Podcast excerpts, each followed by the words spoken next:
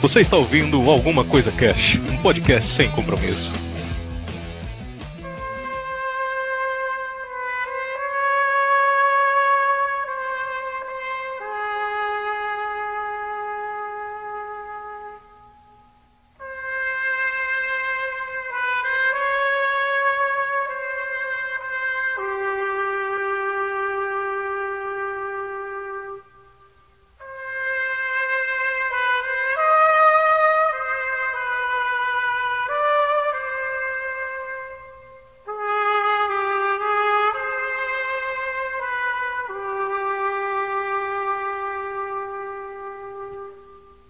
Senhoras e senhores, aqui é o Febrini. Eu já adianto que o Mike é o melhor padrinho que o Scolhone já teve, hein? Ah, Será? depende. Será? Ai, boa noite, povo. Aqui é o Caldana e eu te digo uma coisa: no mundo da máfia, presta atenção nas laranjas.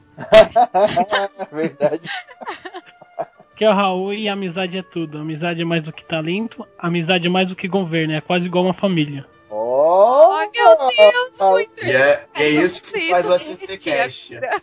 Também. SCC. É, é, família. Olá, pessoas. Aqui quem fala é a Luanda. E dê dois tiros na cabeça de cada um. Saia devagar, sem correr e deixar a arma escorregar pela mão. Oh, Depois da entrada fofinha do Raul. é, né? O Raul chega trazendo amizade, outro chega trazendo tiros na cabeça. Aí, isso é muito agressivo pra esse cast. Parar no mundo, você, no mundo você tem amigos ou você tem inimigos, não tem um meio termo. E mesmo que você tenha inimigos, você tem que manter ele mais próximos do que os seus próprios amigos. Esse é o programa da conferência, né, cara? Tá bom. Muito bem, senhoras e senhores. Hoje estamos aqui reunidos para trocar uma ideia sobre o poderoso chefão, The Godfather, aí da forma mais abrangente possível. Vamos tentar falar dos três filmes, mas é provável que a gente não consiga. Então, tudo que faltar aqui a gente vai terminar lá no Mais ACC. Então, fiquem tranquilos aí que a gente vai falar dos três aí. Vai ser máfia até vocês enjoarem. Mas a gente, Pode até tomar tiro. mas a gente Ou dar um tiro, né? Quem sabe. não pode, não pode trabalhar com drogas, porque o padre. Não pode. Dorgas não pode. Só pode prostituição, cassino e outras coisas. Coisa normais de um homem, pra diversão, cara. Seus drogas. Mas a gente vai trocar essa ideia marota aí só depois dos. Recadinhos da galera do Alguma Coisa Cash. Recadinhos! Ronaldo! Ronaldinho. Aê, galera!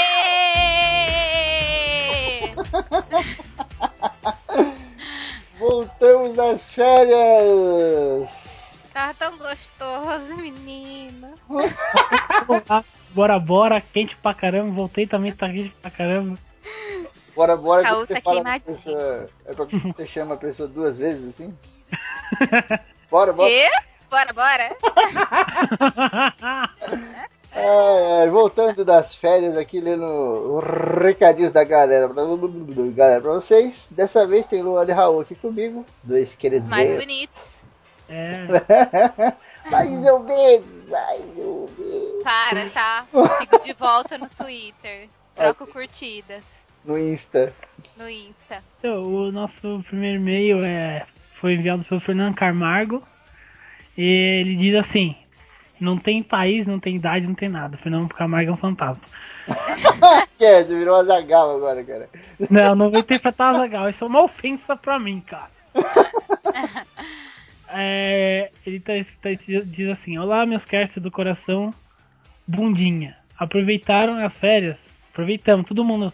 Eu tava em Bora Bora, Febrini tava no Caribe, a Luana tava na China e o resto não sei. Caralho, na China mandou pra onde, Luana? Eu tava com o pai Mei. Tá com o pai meio. E aí, e continua. Que bom. É, tá bom mesmo, depende. Tava bom pra vocês? Tava bom pra mim. Foi ótimo. Tu vê que o Febrini nunca, ele nunca tira férias, porque ele é um cara 24 horas. Os outros tiram férias. Na verdade, o Febrini tem que ficar o dele. É tipo o trabalho escravo de chinês, né? Apesar de não ter ido pra China, ele é que é o trabalho chinês. O ACC é um tamagotchi que não dorme. Tá ficando esse tempo todo. Aí ele diz assim, que bom porque a moleza acabou e quero ver todo mundo trabalhando de novo, po- pode voltar aí. Ele é patrão, aí. Fernando Camargo é patrão. tá? É, ele pode, mandar. mandar. Sim, senhor. Yes, sir. Yes, sir. Tô até de avental pra fazer um cafezinho. Eu também. Oh. Só de- eu sou só de avental, só, mas. E meia. Só de avental Só e de meia meia. azul. É, aí continua. Venham por meio desta, você tem uma, uma carinha com a linguinha fora. Fala sobre o cast de quadrinhos nacionais. Primeiramente, quero parabenizar por não se prenderem a gráfico novo da MSP, que são fodas, mas todos falam dela e ficam meio tipo saturado. E também diz assim, gostei de ver a introdução de como surgiram os quadrinhos por aqui e principalmente como eles foram é, importantes antes, né, durante e depois da ditadura sendo usados até hoje, como forma de criticar e mostrar de forma até cômica a nossa realidade. Bom. E é verdade, né? de um- tipo, faz muito a ver com que aliás fizeram um cast, né? Fizeram um cast sobre ditadura e depois para complementar também de outra forma da mídia, o que aconteceu com os na ditadura, é foda, né? Uhum, é muito bom porque primeiro você mostrou ali a situação, né? É. Depois você mostrou elementos da situação, é bem legal. É verdade. E, e aí ele continua assim: é o tão respeitado Maurício Souza que faz parte da vida de quase todo brasileiro, merece um cast só pra ele. Eu também acho. Sim. Mas os mais cartunistas, eu tipo, pra mim o Maurício Souza ele é meio que o Alan Moore do Brasil. Pode ser tipo exagerado, mas eu acho. Eu também acho, só que eu acho que tá ficando um pouquinho saturado. É, tá verdade, porque o Brasil ele pega, ele pega muito no- numa coisa de saturação, né? Pega um cara, fica famoso e esquece os outros, né? Exato. Tipo, o Maurício de Souza merece um cast? Merece, mas a gente não vai fazer tão cedo. Porque tem É. outros caras que ninguém conhece que merecem muito mais, tá ligado? Carla, aquele. Cara, aquele Carlos Ruas lá, eu pago pau pra ele Sim. foda. Uhum. Foi tipo o cast que a gente fez do Vercingetorix. Um bagulho que ninguém nunca nem ouviu falar, tá ligado? Então é legal trazer esse tipo de coisa. Hum. Agora trazer informação que tá muito saturada é complicado. É, trazer. normal- a pessoa já- muitas pessoas já conhecem o Maurício de Souza, então, né, não, não precisa tipo, contar tudo assim tão rápido, né? Dá pra esperar um pouco. Sim. E também continue falando assim, que tu faz ma- é, mais os cartunistas como Laerte, né? Respeite o gênero como ele, como ela se vê. Também daria um bom cast pelas suas obras, né? Laerte, o Ziraldo, A Laerte, a Laerte, é verdade. A Laerte.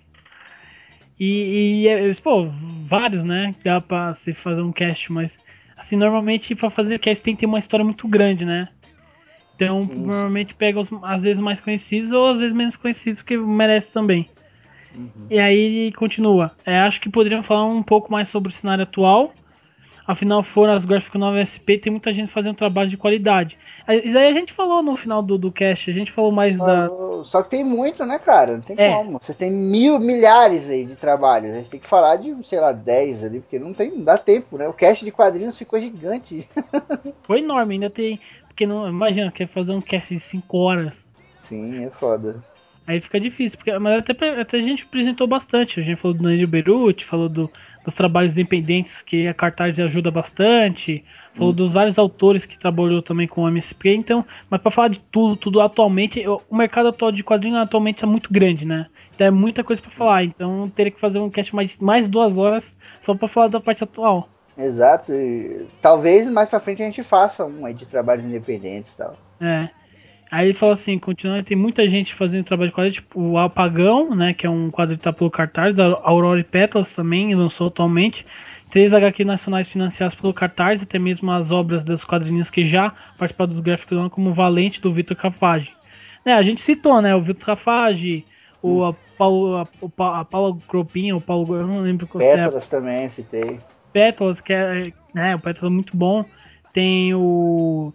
Como fala? Agora esqueci o nome do, do que faz o Monstros. Deu um branco aqui. Entendeu? A gente citou bastante, mas é como eu falei, né? Tem muita coisa pessoal, muita pessoa envolvida nisso. É, ele teria muito tempo pra falar, teria muito ter que mais tempo. Gostei muito e esse assunto ainda pode render muito mais. Grande abraço a todos, em especial pro Thiago, que estava bem seguro para falar sobre o assunto. Muito Olha. bem. Estrelinha pro ti. Estrelinha, de bom menino, tipo do Chaves. Obrigado, Fernando, pelo seu e-mail, cara. Forte abraço aí, mano. Tamo junto. Valeu, Fernando. Valeu, Fer. Então eu vou ler aqui o e-mail do Rodrigo Caetano, mais conhecido como do Mal. Fala galera, que é o do Mal, 26 anos, São Paulo SP. E meus parabéns pelo cast muito foda, seus pestinhas de nariz escorrendo. Vocês cresceram e estão menos peraltas. Só que não. XD. XD não, né? Olhinho É. D. Esse cast do Rodrigo, só pra situar, é sobre aquele nosso programa de histórias. De infância. Ouvindo o cast, eu lembrei de duas histórias da minha infância que queria dividir com vocês. Senta que lá vem a história. Quando era pequeno, por volta de uns 8 anos de idade, fui pra praia com os meus avós. E eles estavam me ensinando a andar de bicicleta. Já tinha tirado as rodinhas. Bicicleta não, bicicleta. Bicicleta. Bicicleta, blé. Com blé. Ele adquiriu a moda, a moda, como fala, do, do Cebolinha. tipo cebolinha. É uma metralhadora. Já Dola. Já tinha tirado as rodinhas e estava dando voltas pela rua deserta quando uma Kombi vira a esquina. Era uma daquelas Kombis metade azul, metade branca, com as portas abertas e caixotes de fruta dentro. Ouvi o som do anúncio das frutas e o cagaço só aumentava, porque eu estava indo de frente com a Kombi e a minha pouca habilidade no guidão não me deixava desviar. Joguei a bicicleta para cima da calçada e foi um alívio quando subi e pensei: nossa, que sorte, consegui desviar do carro. Mas durou pouco tempo, pois passei num buraco e perdi o equilíbrio, indo de volta para a rua, passando pelas portas abertas da Kombi e aterrissando em cima de uma caixa de pinhas. Até hoje lembro de eu ralado e fudido, correndo com a bicicleta para não ter que pagar a caixa de pinhas que eu tinha quebrado. Tadinho, oito anos, gente. Você acha que você ia ter que quebrar pra pagar a caixa de pinha? Outra história é da criatividade dos meus primos. Somos em 13 primos. E de final de semana. Nossa, 13? Mãe de Deus! uma, uma máfia. É uma- de primo. É uma máfia, é um O time, time de futebol. futebol, né? Somos em 13 primos e de final de semana íamos quase todos pra casa da minha avó. Ia surtar a vovó, né? Coitada dessa avó. Sim. Um dia meus tios deixaram um tambor daqueles de óleo na garagem e achamos a brilhante ideia de descer as escadas do quintal dentro do tambor. E quem melhor para testar a ideia? Os primos mais novos, claro, e lá fomos eu e outro primo meu, que temos quase a mesma idade. Entrava um e os outros traziam o, o tambor para cima e rolava o outro. Eu não entendi. Não, é que você leu errado. Entrava um e os outros rolavam Rolava o tambor. tambor. Ah, entendi. Rolava o outro. Enfim, não deu, não deu nem pra brincar direito. Não deu nem pra brincar direito quando minha avó saiu correndo de dentro da casa atrás de todos com uma vara de fibra de vidro que ela usava para bater na gente. Ai, Gente, isso é uma vara muito específica. pra doer mesmo, né? Puta que Vara de fibra de vidro? Onde ela conseguiu isso? Ai, sei lá, cara. A Eu voz. preciso pro meu sobrinho, porque a varinha de, de árvore já não adianta. Ah, saudade dessa época. Fica aí mais uma história ou ideia do que fazer com seus primos, sobrinhos um dia. Beijos e um forte abraço por trás. Aqui não, rapazinho. ai, ai. Valeu, Rodrigo. Seu e-mail foi revigorante. Lembrar de histórias. É, não, é porque lembrar de história, assim, isso me... Além do e-mail dele, eu lembrei de uma história minha, de quando eu era pequena, que a gente tinha um carrinho velho, carrinho de bebê, sabe qual é?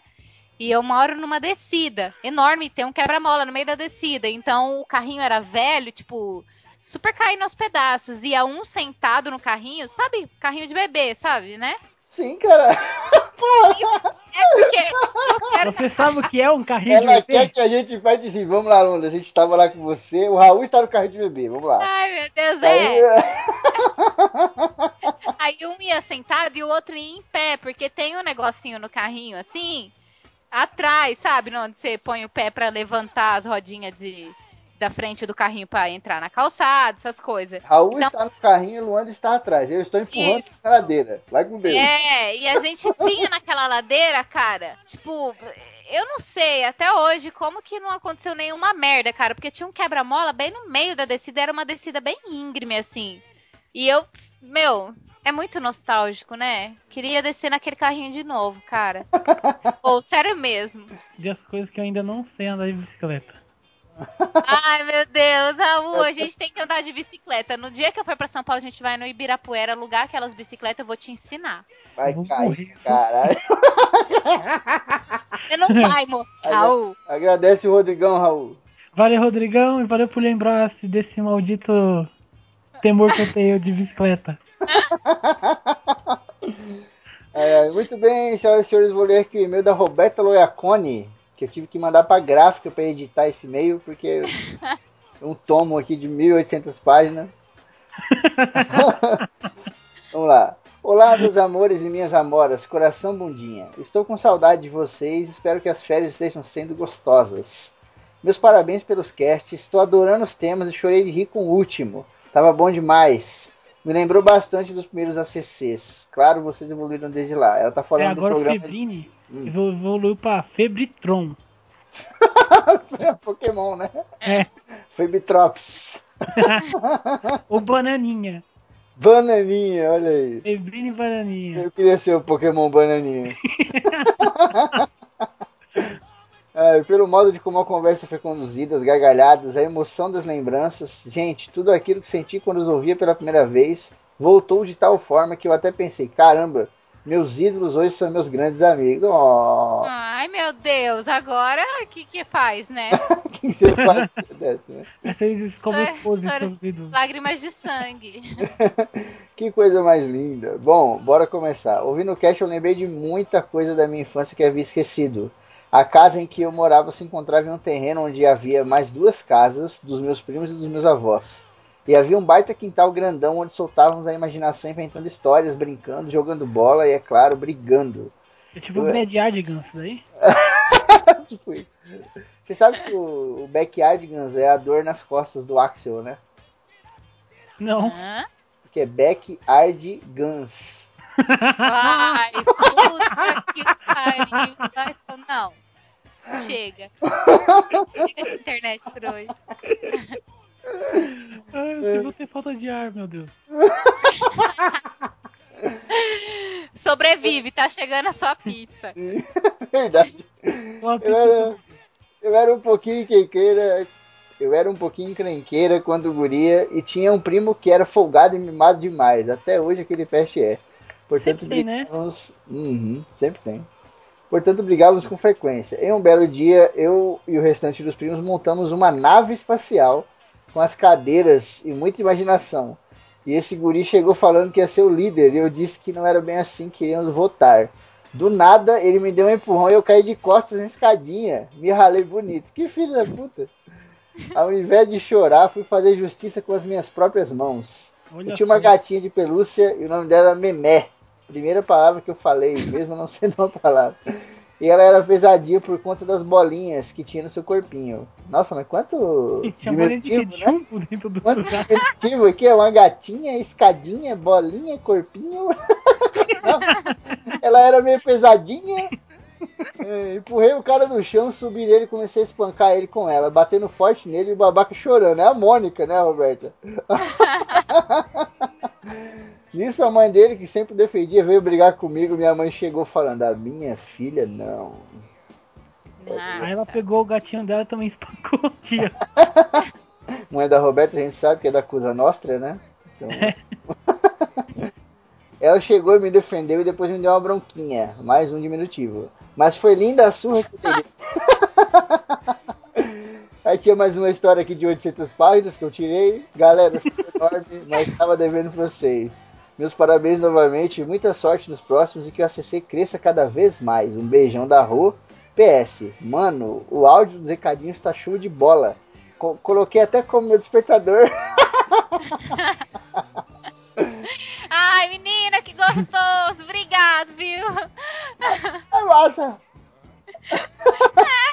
Cast. Febrino imitando o Wilde é muito bom e a Luanda com sotaque, que Deus aqui fica. Haha, e ela termina com um coração bundinha. Muito obrigado, Rô. É uma querida, né? Valeu. Obrigado, Rô. Você sabe que tá no coração de tia Lu. Coisinha mais fofa. É sério, gente, ela é um Pokémonzinho. A gente tem alguns recados aqui para dar pra galera, né? Então, dois recados, na verdade. Antes eu queria mandar um beijo para um ouvinte nossa chamada Lúcia. Cara, Lúcia, um beijo pra você, você é muito gente boa, cara. A Lúcia sempre manda feedback pra mim no Facebook por mensagem. Mas, tipo, mano, faz muito tempo que ela manda. Desde a CC de raiz mesmo, assim. Ela sempre manda lá uma parada falando, pô, ficou maneiro, não sei o que. Então, beijão pra você, Lúcia. Obrigado. Valeu, por- Lúcia, um beijo. Beijo molhado. Beijo gostoso, um cheiro no cangote. Beijo de, de vovô. Beijo molhado na testa. A gente teve aí o nosso vídeo do ACC, né? O ACC recomenda aí, primeiro ACC recomenda. Eu e a Kelly no shopping lá falando de Tolkien e de Bidu. Bidu. Muito bom. Tudo a ver. Ficou maneiro o áudio, a gente vai trabalhar ainda, mas o que a gente queria que era a imagem e tal, né? Já tá ficando bem melhor, né? Vamos evoluindo aí e tal. Hum. Vai ter link no post aí, cliquem lá, deixem um like, se inscrevam no canal, aquela coisa toda do YouTube. Tem muito mais por vir, galera. Sim, sim. É. A gente tem um outro recadinho pra dar pra vocês. Tem um cara chamado Maicon Costa. Ele é uma super gente boa e ele tá lançando o primeiro trabalho dele agora em música, cara. A música do cara, trabalho totalmente independente dele, assim, tá ligado? O nome da música é Way Astronauta. Vai ter o link aí na descrição também. Entrem lá, deem uma conferida. Eu achei foda pra caralho. E é aquele negócio, né, cara? Músico iniciante, a gente sabe como é que é, né? É, cara com tem- certeza. correr atrás. No Brasil ainda fazendo música maneira, né, cara? O brasileiro é mais complicado, né? Porque o problema é muito é, apoio, né? Então tenta sempre ajudar o máximo. Sim, sim. Vou, vou tocar aí um pouco da música dele aí no, nessa parte aqui dos recadinhos pra vocês darem uma, uma ouvida aí. Não pedi autorização nem nada, mas, porra, tô divulgando aqui o trabalho do cara. É o mínimo. Então a gente faz o que a gente quiser. É. Isso aí. Mas, pô, parabéns, Michael, pelo seu trabalho, cara. Muita força pra você aí nessa jornada e tem link aí, galera. Entrem lá, deixem um like, prestigiem o trampo do cara, porque é aquele negócio, né? a gente tá na internet e ganha dinheiro com o bagulho. Então, cara, cada like, cada comentário, cada coisinha assim, mano, puta, Isso é o que incentiva a gente a incentiva, continuar. Exatamente, muito foda.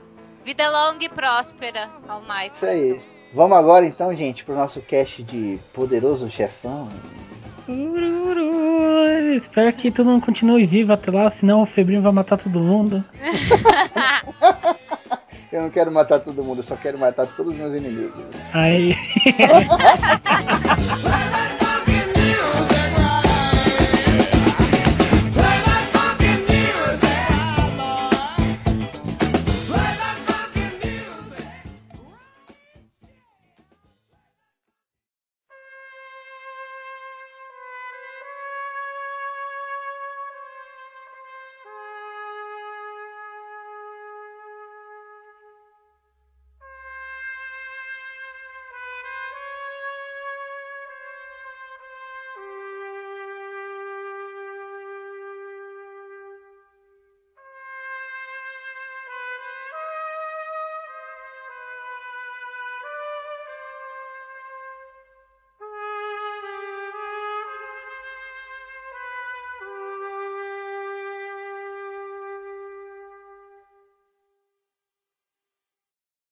Eu acredito na América.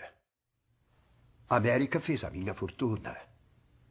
Criei minha filha ao estilo americano. Dei liberdade a ela, mas eu a ensinei a nunca desonrar a família. Ela arrumou um namorado que não era italiano. Ela ia ao cinema com ele. Chegava tarde. Eu nunca reclamei. Há dois meses, ele a levou para passear com outro amigo. Eles a fizeram beber uísque. E aí tentaram abusar da minha filha. Ela resistiu. Manteve a honra. Então bateram nela, como num animal. Quando eu fui ao hospital, o nariz dela estava quebrado. O queixo estilhaçado, preso com um arame.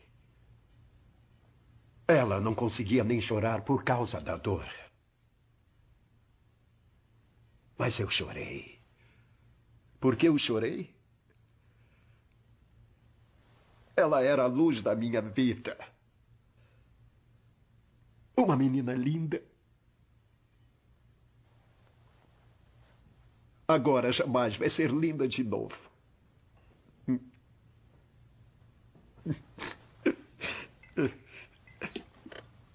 Desculpe.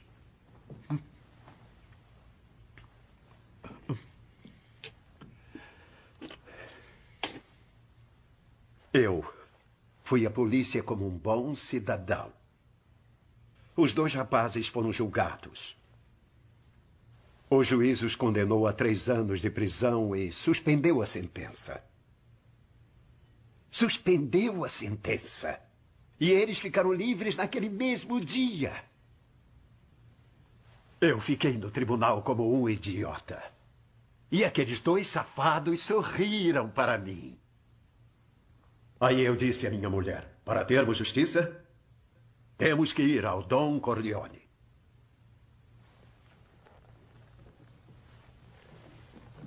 Por que você foi à polícia? Por que não veio a mim primeiro? O que o senhor quer de mim? Diga qualquer coisa, mas faça o que eu estou implorando. O que você quer?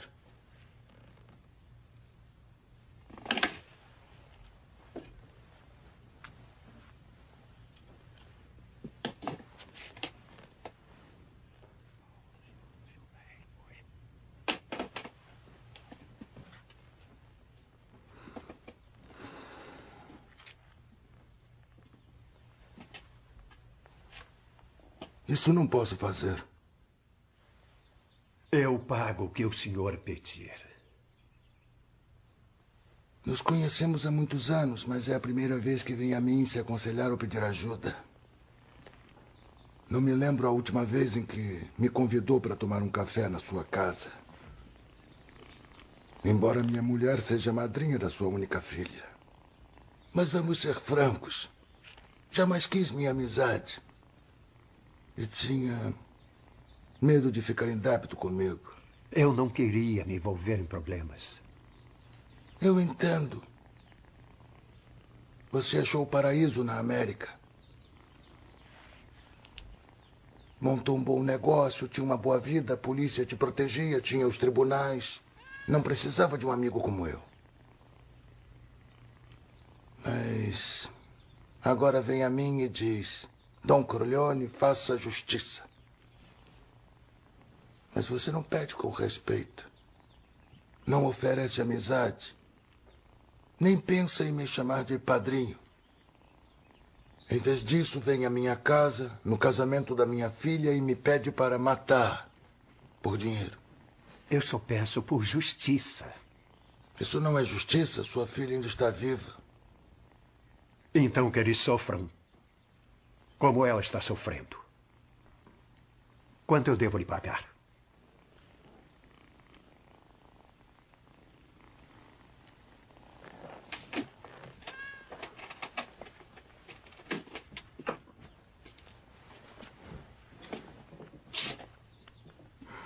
Bonacera. Bonacera.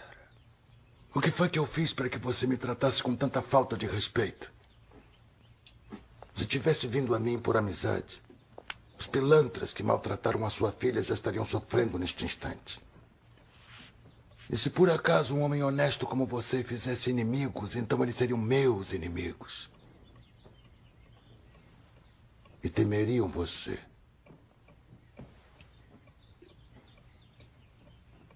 Quer ser meu amigo?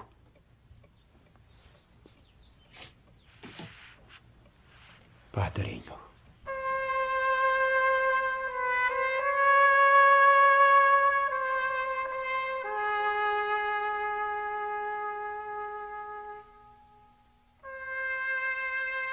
O Poderoso Chefão, cara. O Godfather aí, né? Tem, tem algumas traduções aí que ficou como o padrinho, né? Eu acho uma Tá bosta. lá em Portugal. O padrinho. É o padrinho. É o padrinho.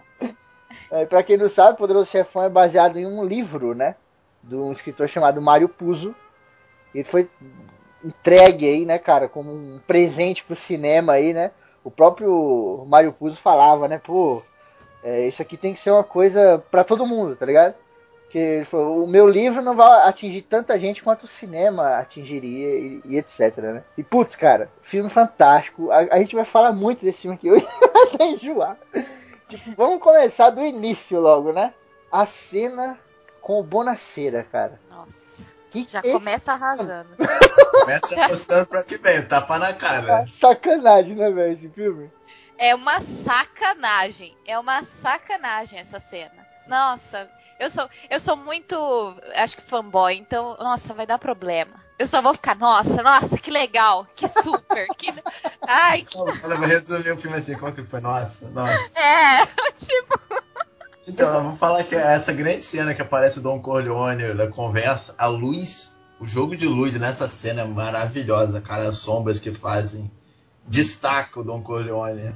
E o filme de, de 72, maluco. Você vê hoje no HD no Netflix, você fala, nossa, que foda, mas em 72 já era foda.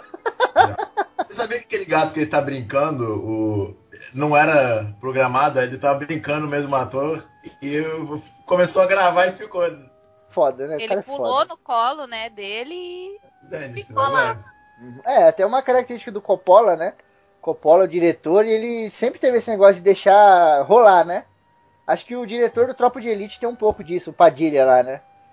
É, deixa uma coisa mais orgânica, assim, deixa acontecer. Não, é muito esquematizado também. Tem um pouco, né? Porque não tem como, mas ele deixa acontecer as coisas. Eu acho isso legal. Cara, essa cena do Bonacera, ela é genial como um todo, mas ela traz muita coisa ali. Por exemplo, o, o que que o Bonacera tá ali como ele? O Bonacera não tá ali como amigo. Não, lógico que não. Quando você não é amigo, você é inimigo. Só que ele é, ele é um inimigo que ele, ele nem sabe que ele tá ali como inimigo, tá ligado? Então, por exemplo, esse filme já começa com o Don Corleone trocando ideia com o inimigo. No decorrer da conversa, ele faz esse inimigo se tornar amigo dele. Já mostra bastante do que o Corleone é, né? O Corleone ele é bem diferente, né? O Vito, ele é bem diferente do Mike. O Mike, ele não tem a moral de chegar no inimigo e falar, pô, vem ser meu amigo. Não, ele fala, você é meu inimigo, então você vai morrer. É muito foda essa relação, né? É o. Porque o Don Corleone tem esse mais negócio de família. Ele é um. Querendo ou não, ele é um pouco mais diplomata, aquele mafioso das antigas, enquanto o Michael ele já é uma coisa mais funcional. Você tá com Corleone, morre, você tem, né? ele é carismático, né? Sim, Você vê sim. que ele é carismático, porque assim, na verdade, quando você vê essa cena, o que que tá acontecendo? Tá acontecendo o casamento da filha dele. Tecnicamente, ele não deveria receber ninguém. As pessoas deveriam vir pra conversar com ele, só se fossem os manda-chuvas muito fodões pra eles conversarem mais de política ali entre eles. Ele não, é, no dia do casamento, ele não faz negócios. Ele não faz favores, Uhum. entendeu? Ele só é felicitado, né, pela pelo casamento da filha e tudo mais. Sim. Só que daí ele fica sabendo que o Bonaceira tá lá, manda é, para trazerem o Bonaceira lá, e ele deixa isso bem claro. Olha só, minha, a minha mulher é madrinha da sua filha, uma coisa assim, né? Eu não lembro qual que era a relação, Uhum. acho que era madrinha. sim, é é madrinha. Você veio pra cá, tudo bem, você viveu o sonho americano, olha que beleza. Só que você achou que o sonho americano era mais valorizado do que a família que a gente é. Sim, como italianos, como estrangeiros vivendo nessa terra aqui. Você achou que a polícia podia te proteger. E daí, quando acontece alguma coisa, cadê a polícia do sonho americano que você vive? Exato. Não era ela que te defendia, você se envergonhava de, de andar comigo. Você não queria comprar essa, essa briga, entendeu? Você queria ficar tudo bem com os americanos, tudo certinho e tudo mais. Mas quando acontece alguma coisa com você, cadê os americanos pra te defender? Você veio recorrer a quem? A mim. Só que eu tenho mágoas, é isso que ele quis dizer. Mas não sou ruim. Eu vou prestar o, é, assim, o favor que você quer. Eu vou fazer, né? Vou fazer justiça à sua família. Mas por preservar é, a, a nossa descendência. Entendeu?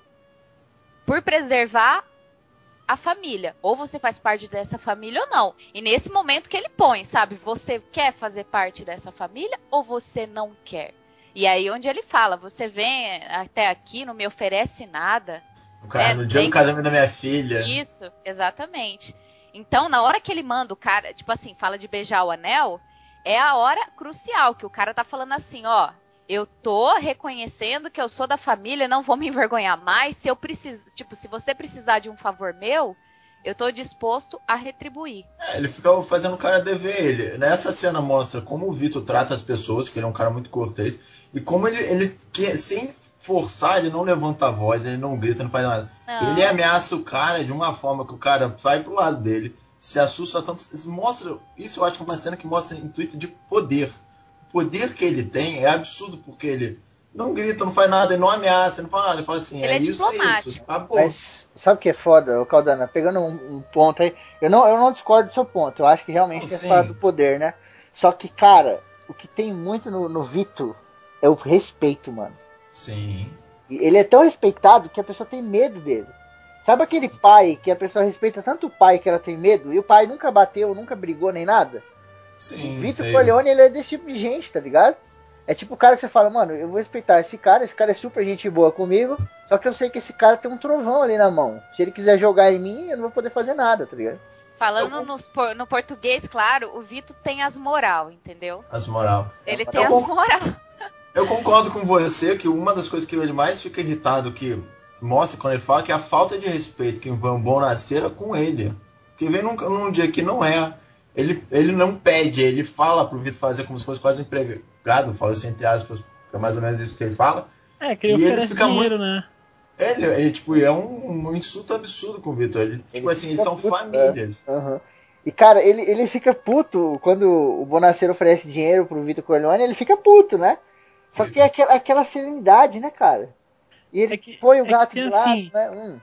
Tem um bagulho, uma regra que na, diz que na família, na família italiana tem isso daí, que toda é, casamento da filha, o, o padrinho tem que realizar pelo menos os desejos dos, dos amigos, né?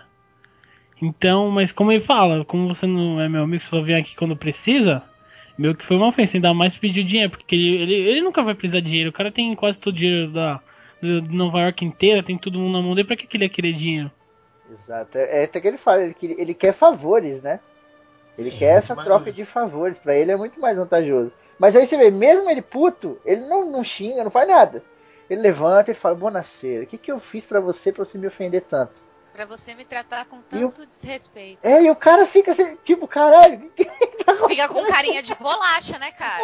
mano? Porque antes, o que, eu, o que eu fico, assim, muito. Nossa, eu acho muito foda nessa cena é que ele, ele não fala simplesmente. Ele poderia virar pro cara e falar, Bonaceira, por que, que você me trata com tanto desrespeito? Ele não, ele fala o porquê. Ele, ele, ele, ele fundamenta, entendeu? Fala, ó. Você chegou aqui, a no- nossas famílias eram pra ser laços estreitos. O que, que aconteceu com você? Entendeu? Você se envergonha. Então ele fundamenta toda a opinião dele e lança a pergunta: o que que eu te fiz pra você me tratar com tanto desrespeito? Cara, na hora que você vai, que que, que tem pro cara responder? Não tem. Ele até fala responder. também, tipo, você nunca me convidou pra um café, né? Sim, É, porque o cara ofereceu dinheiro, o cara pensou assim, pô, eu vou vir aqui de forma humilde e vou oferecer mais dinheiro do que eu poderia pagar, entendeu? Ele achou que isso seria uma parada foda, entendeu? É, Ele tá mais ou menos quase contratando alguém pra matar É, o- a que- galera que abusou a filha dele. só que Exato, não é, só que funciona ele- assim, Vitor. Olhando até falou uma parada que eu acho foda, cara. Eu, nossa, eu levo essa frase pra minha vida. é tipo assim, ele fala assim, você veio aqui, cara, e veio aqui agora, né? Porque antes você foi pra polícia e tal. Se você tivesse vindo aqui primeiro como meu amigo, aí as outras pessoas teriam medo de você. Porque elas teriam medo de mim e eu seria seu amigo. Sim. E ele É. continua com o cara de cu, porque ele não tem o que falar, velho. O Corleone desmonta ele inteiro, tá ligado? exatamente. Não tem o que falar. Ele fica com carinha de bolacha o tempo todo. É muito foda. Mas fica que fica bem claro, o Bonaceira não queria beijar aquele anel. Ele preferia pagar o dinheiro que fosse, Sim, né? porque beijar o anel ele tá literalmente criando laços. Ele tá, Ele tá criando família laço. agora. E o que o Corleone queria é que ele, tipo, é, colocar ele no lugar dele. Olha, se você vem até mim, então você está criando um laço. Não fui eu que fui até você e te obriguei a isso. Exatamente. Entendeu? Mas quê? entenda o que está acontecendo. Você está vindo e precisando de mim. Pode ser que um dia eu precise de você. É, Mas. o Bonaceira é aquele cara que ele é honesto até o dia que ele tá com muita pressa e ele consegue cortar a fila, tá ligado? Então ele é honesto, só que não, entendeu? Então ele queria se envolver com o Dom Corleone porque ele não, eu não quero me envolver com esse negócio de máfia, você é louco. Eu tenho aqui minha funerária, tudo licenciado, tudo legalizado, né? Mas aí na hora que o bicho pegou, que ele viu a filha dele lá toda arregaçada, com o Ah. queixo preso por arames, como ele mesmo diz, né? O minha filha está lá e o queixo dela tá preso por arames, que tava caindo do- do- da boca, do rosto e tal. E aí a hora que ele vê aquilo, ele fala, mano, foda-se a honestidade. E ele vai pra cima do Corleone. E aí o Corleone fala pra ele assim, ó, aqui a gente é desonesto, só que não é como você tá pensando. Nós não somos bárbaros, tá ligado? O negócio aqui é mais na moral e tal. E aí tem toda aquela conversa. E depois, mais pra frente, quando o Sony morre, né? Pra onde que o, o Vitor Corleone vai? Pro Bonacera. Bonacera, preciso daquele. Que até no final ele fala, é, quando eu precisar de um favor de você, que isso é, é possível que nunca chegue, né? Hum, Você nunca vai, você não vai poder recusar. E aí quando chega acontece esse problema que você falou. Exatamente, cara. É transformando o inimigo no amigo. É genial. Isso é muito Vitor Corleone. É. Sim. E, e ele não faz o que ele deseja, porque ele quer, ele deseja que os, ele mate os caras, né? Mas até ele fala, sua filha não tá morta, então isso já é uma coisa boa. Então aí ele só pede pro, pro como chama, o Tom, né? E pede pro, pros capangas dele só pra dar uma surra nos caras, pra não matar, porque, né? ele- Como ele fala, a gente não é um grupo de assassinos profissionais nessa porra. Sim, sim. É, Eu, eu acho que o que faz essa cena também, além da direção, é o Marlon Brando, a atuação dele. Que ele, ele faz. Todo o, o ritmo do filme é um ritmo devagar, ele vai desenvolvendo. E o Vitor Corleone é um negócio que.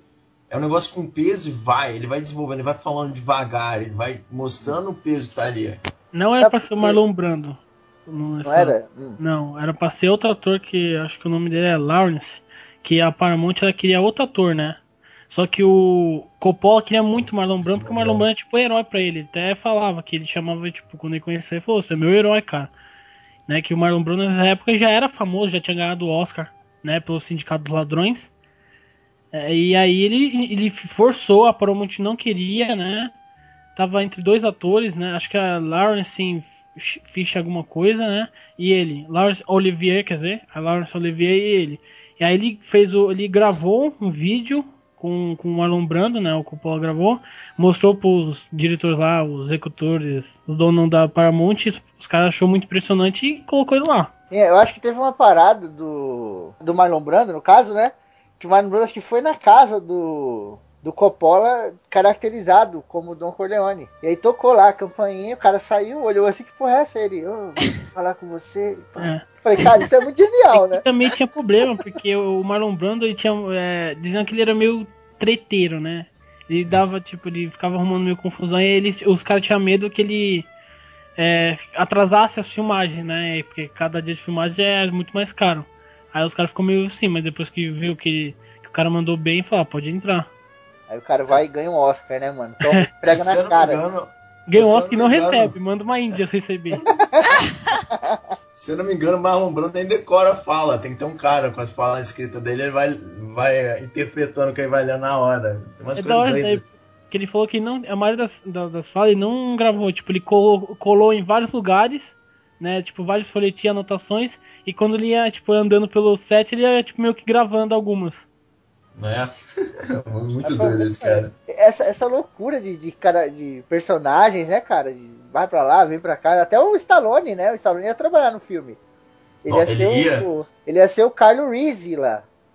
Que é o cara Ele, que ele queria ser o né? Car ou o Pauli, né, ele tava tentando É. fazer esses dois Ah, eu adoro o cara que faz o Pole. O Pole é o meu personagem favorito dos capangas. Olha aí, olha aí, dois, dois traiçoeiros, dois traíram, o Carlo e o Poli. Um dia, e esse dia talvez jamais chegue, eu vou pedir a você para fazer um favor para mim.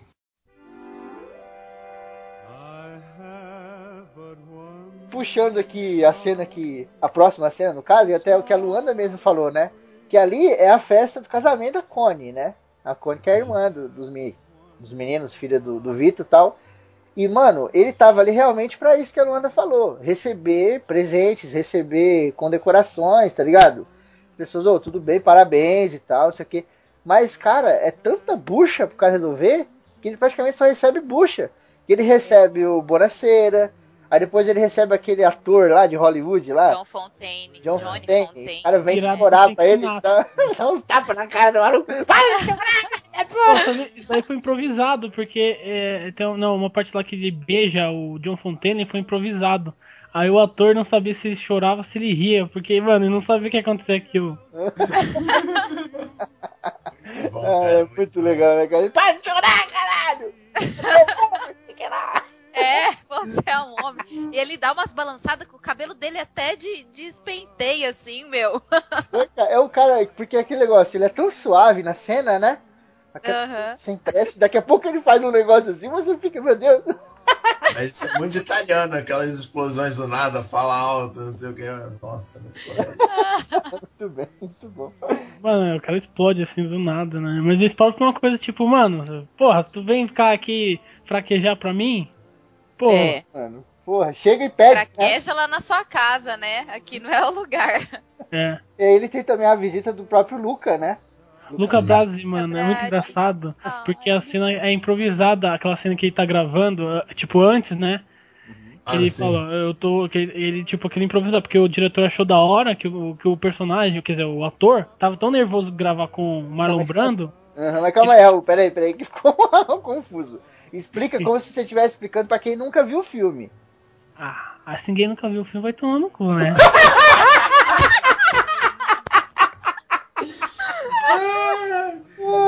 Beleza. É que tem uma cena assim. Não? Tem uma cena que o Luca Brasi, que é um capanga do Marlon Brando, né? Do padrinho. E ele, tipo, ele nem sabia que ia ser convidado, mas ele foi convidado. E, tipo, ele só foi agradecer, né? E o ator, ele tava nervoso por causa que ele ia interpretar com o Marlon Brando, né? Que agora eu não esqueci o nome do ator, né? Lenny Montana. É. O Montana não é, não é o cantor? Não, Fala o é- cara que é 4x4. É, é o Luca Brasi, né? O É fortão. o Luca fortão. Brazzi, não tem como. Aí, ele, o ator, ele tava, em, tipo, gravando a, a fala dele naquela hora. Aí o Coppola, né, viu, achou legal, né, e começou a gravar. Uhum. Aí tem até a parte que a mulher, a Kay, né, a mulher do Michael, fala, esse cara tá falando sozinho. E o cara lá, hora, né? eu vim aqui agradecer você, muito obrigado por... Espero que sua primogênita seja mulher, quer dizer, É. seja homem. é muito bom, né, cara? E, pô, o Luca Brasi é um personagem que eu adoro, mas puta, cara, ele, ele sei lá. Quase não aparece, É, cara. cara, puta, eu achava ele mó foda, mano. Eu falei, nossa, esse cara vai ser o pica dessa porra aí e tal. Mas você sabe que. Mas eu acho que foi a Ele intenção. era. Ele era, ele. Não no roteiro, mas na história ele era tipo um capanga dos infernos, velho. Sim, o enredo porque acontecia mais coisa. Ele era um capanga assim que matava um monte de gente. O problema é que passa a faca já de início, coitado dele. No, li no livro conta bem mais dele, né? Conta. Sim, ele. Fala bem mais dele. Ele era um, eu acho que ele era um capo, né? Eu não, não recordo direito. Mas ele era bem chegado, assim, do, do Corleone. Dá pra ver que ele era, ele era um capo, mas era um capo diferenciado. O Corleone tinha muito, assim, afeto por ele. É, tanto que, que lá no dia ele chama ele, né, cara? Fica aquela espera do caralho e ele chama lá o cara e tal. E muita gente não conseguiu falar com o Leone. Mas, putz, a festa é uma loucura, né, velho? É festa italiano mesmo, né? É muita gente muito Verdade, né? Te bene. Nossa, é todo mundo falando. Cara, a família italiana E uma já coisa- é uma zona. E uma coisa é também- zona. Uma coisa Fala, também que a gente tem que citar, que é muito importante na tradição italiana mesmo, que é a, a a foto da família, né? Então essa cena também fica bem marcada, que é na hora que eles se posicionam tudo pra tirar a fotinho. Que também mais tarde, não vamos falar dos outros filmes, mas é, mais tarde você vê isso também na, com o Mike, né? Que não, acho, não, não lembro em que festa, eu acho que era do batizado. É na do onde- primeira comunhão do Isso. filho dele. isso, então eles reúnem pra tirar a foto, tudo. Você vê que na hora que o, o Vito vem, assim, todo mundo, ai, atrás, e aquele griteiro, né, pra reunir todo mundo. A, a foto de família é muito importante. Até o Mike É. não tá, né? Ele fala, não, não, não, não, desmancha tudo, desmancha tudo, Isso, vamos esperar. um- É. Aí sai aquelas 40 pessoas "Oh", espalhando assim. aquela família É, de Zé. coelho. E que, tipo, esse começo do filme, ele serve pra fazer uma introdução não só ao filme propriamente dito, mas à família também, né? Ele serve pra mostrar pra gente como que é a família, como que funciona e tal. Que é o negócio que eu falei, não é um negócio de bárbaro, né? Não é a molecada do morro lá que tá lá atirando pra todo lado, matando gente aí, não. O bagulho tem ali a família, as pessoas se respeitam e tal. O Don Corleone, ele é um bandido, né? Mas a gente gosta do cara porque tem toda essa civilidade, tá ligado? Se o cara fosse um, um bárbaro maluco aí, ninguém ia curtir e tal. É, tem uma explicação, entendeu? Ele, ele tem um fundamento para as atitudes dele, né? Ele não deixa de ser um bandido, mas é um bandido carismático pra caramba. É, É aquela honra entre ladrões, né? Ele não é um bandido não tradicional, né? Não é do tipo, ah, ficou, vou ficar puta e nunca leva na pessoal. Ele sempre, a maioria das coisas dele leva por. julga mais É- como, É negócio. negócios. São negócios. E é legal esse começo porque ele já introduz já a maioria dos personagens, cara. Tipo, mano, Eu- tem filme aí que não consegue introduzir personagem em uma hora, esse daqui, tipo, em 20 minutos já, já, Já introduz. introduziu um monte. Já, Uma e já mostra a característica de vários, já, que é uma principal, tipo o Sony, que é o cara que fica puto até aquela hora É que ele vai. mais velho. Que ele, vai- é, o filme mais velho que vai mexer com a FBI, ele fala, caralho, ele até cospe nos caras, quebra o bagulho, quebra o chão e joga dois dinheiro. Você já sabe que esse cara é puto pra caramba. Sim, daí aparece o Michael, que é o filho pródigo que voltou da guerra, um monte de coisa. Parece É o herói. É verdade. Sim, que era que não era pra estar lá, que tinha futuro, não sei o quê. É. E uma cena que a gente não, a gente não comentou que é a cena é, o John Fontaine, o Johnny Fontaine vem pedir ajuda pra ele, né? Porque ele quer estrelar um filme e tal. Que ele tava em depressão, que fazia tempo que não estrelava um filme, nananã. Aí ele foi pedir pro, pro Poderoso Chefão, aí o Poderoso Chefão chamou o Tom Hagen, que é o. Eu acho que. É o consigliere dele? Já era É, consigliere ou não? Era. Uhum, sim. Já É era? filho adotivo. É filho Isso, adotivo. é tipo um filho adotivo dele, né? E, e ele chama, né, pro cara ir lá na, pra Califórnia pra conversar com o diretor da, da peça lá. Aí o cara vai, é recebido lá, todo, com toda aquela pompa e tal, e ele faz a proposta pro cara, né, pro, John, pro Johnny Fontaine estrelar o filme. E o cara, tipo, é, recusa, mas de uma forma muito educada, sabe? Trata o cara super bem, tudo. Só que beleza, falou, ah, então não vai dar certo, não, não vai, então tá, não sei o quê. E mostra o. pra- é, mostra pro Tom o cavalo dele, que era, tipo. A. Cavalo de 600 mil dólares. É, Isso, é. sangue, um Pagaram coisa. Era um mega cavalo tal.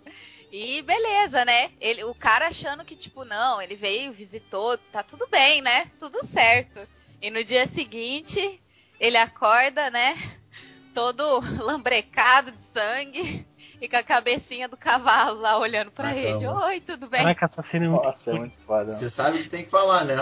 O Vitor Coriano fez uma proposta que não podia ser recusada. Irrecusável. Cara, isso é muito foda. E Essa grito, cena né? define, tipo, acho que metade do filme. Porque é quando você vê o poder, tipo, de fato. Tipo assim, até agora o cara foi diplomático, tudo, você entendeu? Tentou conversar, tudo mais.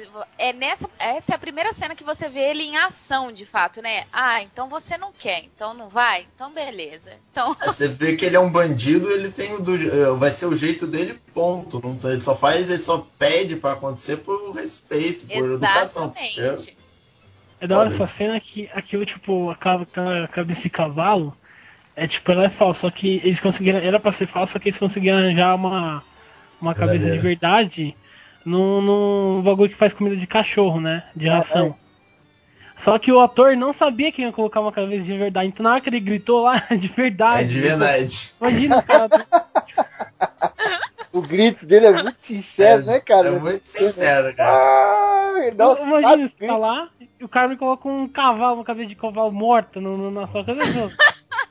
A cena deve ter sido problemática. Foi muito foda. E mostra também nessa cena que por- porque o Tom, ele sempre foi tido como um cara sem poderes, né? Ele é, só, ele é só o advogado, ele é só o conciliere, não sei o quê. E nessa cena mostra também, não, esse cara também é perigoso, ele pode ser perigoso também, tá ligado? Não é só o Sonic é louco, É. esse cara também pode ser perigoso. Ele é o menos violento, né? Que até depois fala, você é o cara que não gosta de se envolver na ação, né? Ele gosta mais só de. Ele é o cara que vai lá, só avisa, pronto e volta. É, se você parar pra pensar, ele seria o mais próximo do, do Vitor Corleone do que os próprios filhos, porque o Sony é, É. muito explosivo, o Febo é um idiota, frouxo, o Michael é muito frio e ele já é um pô, meio termo dos três ali, ele já mais calmo. Que eu rio bastante que é claro que fala, o Watts, né, o diretor fala, ah, pede pra aqueles malditos carcamanos voltar. Ele fala, não sou carcamano, sou é, irlandês alemão. muito foda, né? Porque ele é adotado, né? Então É, os caras. E ele é foda, ele como advogado, ele é pica o Tom, né, cara? É. sim. Ele não- ele não pode ser dom, porque como a máfia italiana só deixa a pessoa, né, se Dom Ken é realmente italiano, como ele é, É. ito- ele é irlandês alemão, então ele não pode ser Dom, porque ele acho que ele seria o melhor dos dons, assim. É, eu, prefiro, eu preferia se fosse ele, porque ele é o mais sensato, né? O que mais que você, até o Cadão falou, é o mais que chega perto do, do, do, do jeito do, do Vitor Corleone. Sabe um cara do, do- da vida real aqui mesmo que teve esse problema? O Al Capone. O Al Capone ele não tinha sangue italiano. É, não tinha, não podia ser. Ele não era aceito pela Coisa Nossa nem fudendo como uma família, cara. Por isso que ele fez a merda toda que ele fez lá no- em Nova York, lá, porque o nego não, não aceitava ele, ele era meio revoltado com essa parada. Ele era revoltado, ele era revolto. E tem um cast que a gente fez, né? Falando disso daí. Sim, Que é um falando antigão. bastante lá de leite seca, né? época da proibição dos Estados Unidos. Um dia, e esse dia talvez jamais chegue, eu vou pedir a você para fazer um favor para mim.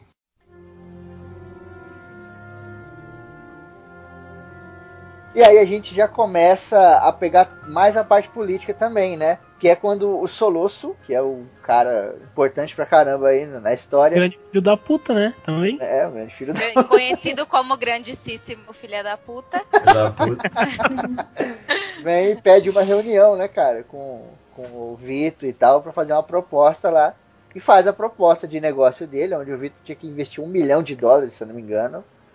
E investir eh, alguma proteção pra ele, política, né? Que o Corleone tinha muito, muita ligação com políticos, né? É, tinha muito grande, né? senador no bolso. Sim, sim. Só que aí o Soluço vem trazendo uma parada onde tem droga envolvida, né, cara? E aí, Não era, não era ideal pra ele, né? exato, né, cara? Ele mesmo fala, meu, a gente aqui. A gente não mexe com isso. não. E, e isso tem um motivo, cara. Isso tem um motivo, porque quando você mexe com jogos como a máfia sempre mexeu, com prostituição e não sei o que, isso, primeiro, é muito difícil ir pra cadeia por causa disso. Você pode recorrer até o talo e tal. E quando você vai, mano, as penas elas são simbólicas, tá ligado? Então você É, o vai lá, Bom o cara Companheiro fala bem disso, né? Falando de outro É. filme, até explica isso daí. Você vai lá, fica, sei lá, três anos, quatro anos, sei que. Agora a Ah. droga não, meu irmão. Qualquer crimezinho de tráfico, você pega 20, 30 anos de cadeia, tá ligado? Não, sim, ainda sem contar que é uma, é é uma época que tava começando, da polícia tava caindo pesado, que tinha um.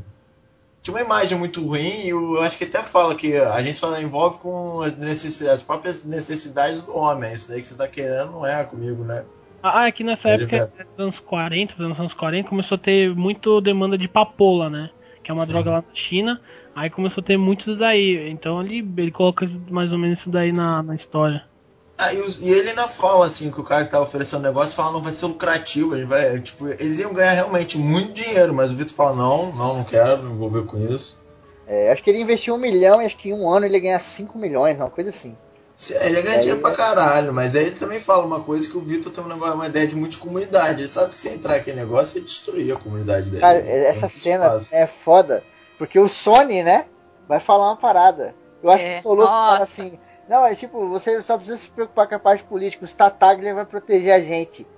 Aí o Sony, você acha mesmo que o Tataglia. Aí o Vitor, ô, que isso? Nessa hora.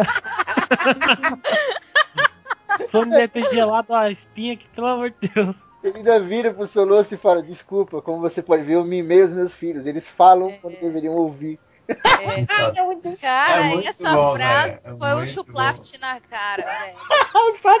Na cara de cu, né? E depois que aí o, o Corleone rejeita, né, essa proposta do Solosso, é isso que gera toda a merda. Mas depois, quando a galera tá saindo da sala, ele chama o Sony de novo. Lógico, pra dar uma comida de rabo. né? maduro. E aí o Corleone mostra por que, que ele é o padrinho. Porque o padrinho sabe de tudo que tá acontecendo, cara. E ele fala assim: você tá ficando maluco? Aquela menina lá que você tá pegando tá deixando você louco porque ele pegou uma mina lá no casamento da Cone, lembra? Na hora que ele tá chamando crer, ele, tá comendo a no Tá- banheiro. A mina. Tipo, mano, o Corleone sabe de tudo. E aí o Sony fica com uma cara de cu. Aí Ele fala: nunca mais você deixa alguém fora, de fora da Da família saber o que família, tá saber pensando. o que você tá ele tá É. aqui. Essa eu levo. é, ia ser uma. Tava ali na concorrência pra ser uma da- das frases da, da minha entrada, cara. Isso eu levo pra minha vida, hein? Ensinamento do, do Dom Corleone pra minha vida. E de novo, ele é calminho, ele fala calmamente, não fala gritando, nada. É. sim. É, isso mostra o contraponto dele com o, filho que, se, que ia suceder ele, né? O Sônia. Todo explosivo, não sabe de nada, fala, só faz merda, ele sei É, o ele quê. faz o que ele pensa, né? Ele não vê as consequências. Sim, E aquele cara, o ator, o Johnny lá que vocês falaram, né? Aí você vê também a relação do Corleone com as coisas, porque ele é amigável na hora que tem que ser. Então, por exemplo, quando o Johnny chega lá pra pedir os bagulhos, ele, pô, dá um abraço, Johnny, como é que você tá? Não sei o quê. Você viu? Até é legal Faz- quando ele, antes dele chegar, né, no, dentro, desculpa interromper, mas antes dele chegar na sala, até fala, olha, ele veio da Califórnia. Eu sabia que ele ia vir. É, então, ele é mó, não sei o que. Aí nessa cena, o Tom chega com um monte de flor, né? Um monte de flor, um monte de balão, uma loucura assim. Sim. Ele fala, que é isso aí? Aí, ah, é do Johnny. Ele, Não, joga fora. joga fora. é muito da hora, cara. E a gente vê com essa. com essa. com esse dito de não aí, né? Do Corleone que começa toda a merda, né, cara? Porque, mano, é tipo assim.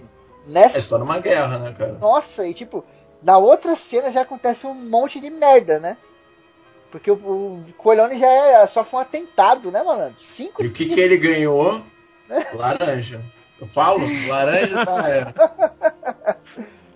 O que Cara, fica tá- tá né? Mas ele levou tiro. O Vitor, quando ele levou tiro pra caralho, sobreviveu. O bicho era duro na queda, hein? É, foram Ele cinco é, Na né, verdade era pra outro personagem, né? Tá protegendo ele. Que era quem? É o... Era o Polly, não era? Pra tá Olha, protegendo. era pro Poli ter levado ele de carro e, e trago ele de volta, né? Trazido ele de volta. É. Só que o Poli fez um esquema lá com os caras e falou que tava resfriado, tá ligado? Sim. É, Aí- até o Clemenza falou, "Ó, ele, tá, ele fica resfriado toda vez, cinco vezes por, no inverno. É, então. É. E aí não tinha ninguém pra mandar. Os caras mandou o Fredo, mano. O cagão, mandou o cagão. É, mas o Fredo, eu não sei, o Fredo ele devia ter alguma doença, algum problema, né? Ele era, ele era passivo demais, cara. Não, falando sério, eu acho que ele tinha algum problema, assim. Mano, é engraçado. Ah, ele apanhou muito do Sony, foi isso que aconteceu, coitado. Nossa. Ele nem consegue segurar a arma, pô. Na hora que ele vai atirar, ai meu Deus, aí vai cair aqui na mamão. Pô, Gente, ele é cagão.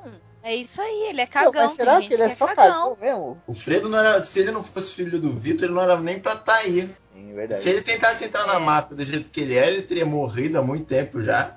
Ou ele provavelmente ia estar trabalhando em algum canto aí, coitado. Porque ele, é- ele não tem inteligência, ele não tem culhões, ele não tem nada. Ele só tava por causa do filho do menino.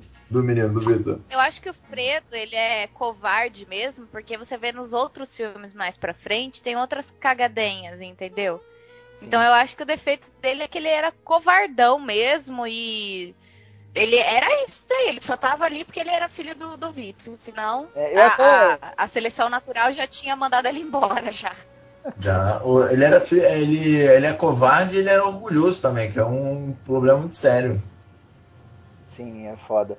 É. E tipo, durante muito tempo, eu me perguntei assim, cara, por que que o Vitor Corleone não queria o Michael envolvido com a família, mas ele deixou o Fredo se envolver? E cara, eu fiquei muito tempo me perguntando isso. E teve um dia que eu parei e achei uma possível solução, tá ligado? Talvez o Corleone, o Vitor Corleone tivesse deixado o Fredo entrar pro Fredo mudar, entendeu? Porque às vezes, pra você ensinar a pessoa a nadar, ter a melhor culhões. forma de você fazer isso é pegar ele e jogar na água, né? É, ou talvez isso- coisas. Nem sei, não, não bem assim, né? Ou aprende, é. Eu aprendi assim. Mas, ou isso também eu sabia Então. que o Fredo não ia conseguir sobreviver no mundo fora, assim, sozinho. Uhum. Ele tava mais meio que sendo bancado, né? É Antes- E tipo o Fredo fazia o quê? Ele ia, saía com a galera, levava pro aeroporto, fazia festa, era isso que ele fazia, ele, mas... Antes um pouquinho dessa cena do, do Vitor levar os tiros, né? Porque ele falou não. É, é, tem uma cena que eu acho que antecede isso daí. Ele manda o Luca Brazzi e, ah, e conhecer um pouco. Tipo, não é investigar, Investigar, é a né? palavra. É, tipo investigar soluço Dá uma olhada, da dá uma olhada. da Thalia. É, dar uma olhada, né, como que eles trabalhavam, como que acontecia lá os negócios, né? E numa dessas o, o Bratz foi reconhecido e daí ele, eu acho que ele foi morto. Eu não sei se tiraram um pedaço da, da mão dele, não era? Acho Alguma deram uma coisa? Facada, né? Deram uma facada na mão dele, prendeu a mão dele assim na, na mesa. É, uma facada e, pe- E e pega o garrote e puxa ele e enforca ele. Nossa, ele se ele enforcado é bizarro, Mas que ele fica manda. carona, né, mano? Não mandam alguma coisa dele pro Vitor? Não, manda um Manda um colete peixe. envolvido. Um. É, um monte de peixe É. dentro de um colete à prova de balas. Ah, né? é verdade, Até era isso Sony- até mesmo. o, até o Sony pergunta: que porra é essa ali? É É uma. o um recado ditado da siciliano. italiano, é. É Exatamente. tipo dormir com os peixes, virou comida de peixe, É. entendeu? Jogar, pegar o cara, jogar lá no marzinho pra virar comida de Nemo. Uhum, Mas você vê, né? Aí- Nem, o Sony nem o sabe Vitor isso. ficou fudido da cara. Exato. E aí você tem é, a morte do Paulie, né? O Corleone vai pro hospital e tal. Não morre, casca grossa. O maluco é fiero. Siciliano, O né, cara? fica putaço, fica putaço quando descobre que ele, que ele não morre, porque ele vai, ele vai falar com o Tom, né? Pra tentar renunciar. Re, renunciar. se for. Reconciliar. E... Renegociar. Então, Pronto. é, isso aí. Ele fica renegociar com o Tom. Aí ele até descobre que, o, que, o, que ele não morreu, ele. Ah, puta merda, é tipo meio que quer mandar uns caras ir matar ele e tal. Mas até tem aquela cena do Michael lá, que o Michael vai lá, vê que não tem ninguém, né? Ele até fala: o filho da puta tomou cinco tiros e não morreu. e a gente tem a morte do Polly, né? Que era pra estar com o Vito, mas falou que tava doente, não sei o que. Que é aquela clássica morte do Canoli, né? Os caras É. levam ele de carro, aí o cara, ô, para aí que eu vou ali no Sim. banheiro e tal. Aí o cara sai, o outro dá um tiro na nuca dele, né? Aí o cara fala, deixa a arma, Porca, pega não? o Canoli. Não, não, Ah, não, um deixa tiro a na arma, nuca. pega o canolha. É.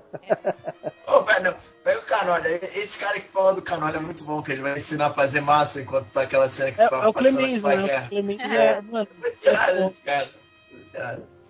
O Clemens é, é um cara, o Clemens é um cara que ele, ele fica sempre ali, mas ele é bem discreto, né? Porque vários ele é trampos ele que faz, né? E no entanto ele nunca põe a cara assim, né? Não se vangloria de nada, tá ali na dele, né? Tô aqui, tô ali, tô em todos os lugares. Aí, ó, na é o- dele, É sussa. o braço arm- armado da família, né, cara? Um dia, e esse dia talvez jamais chegue, eu vou pedir a você para fazer um favor para mim.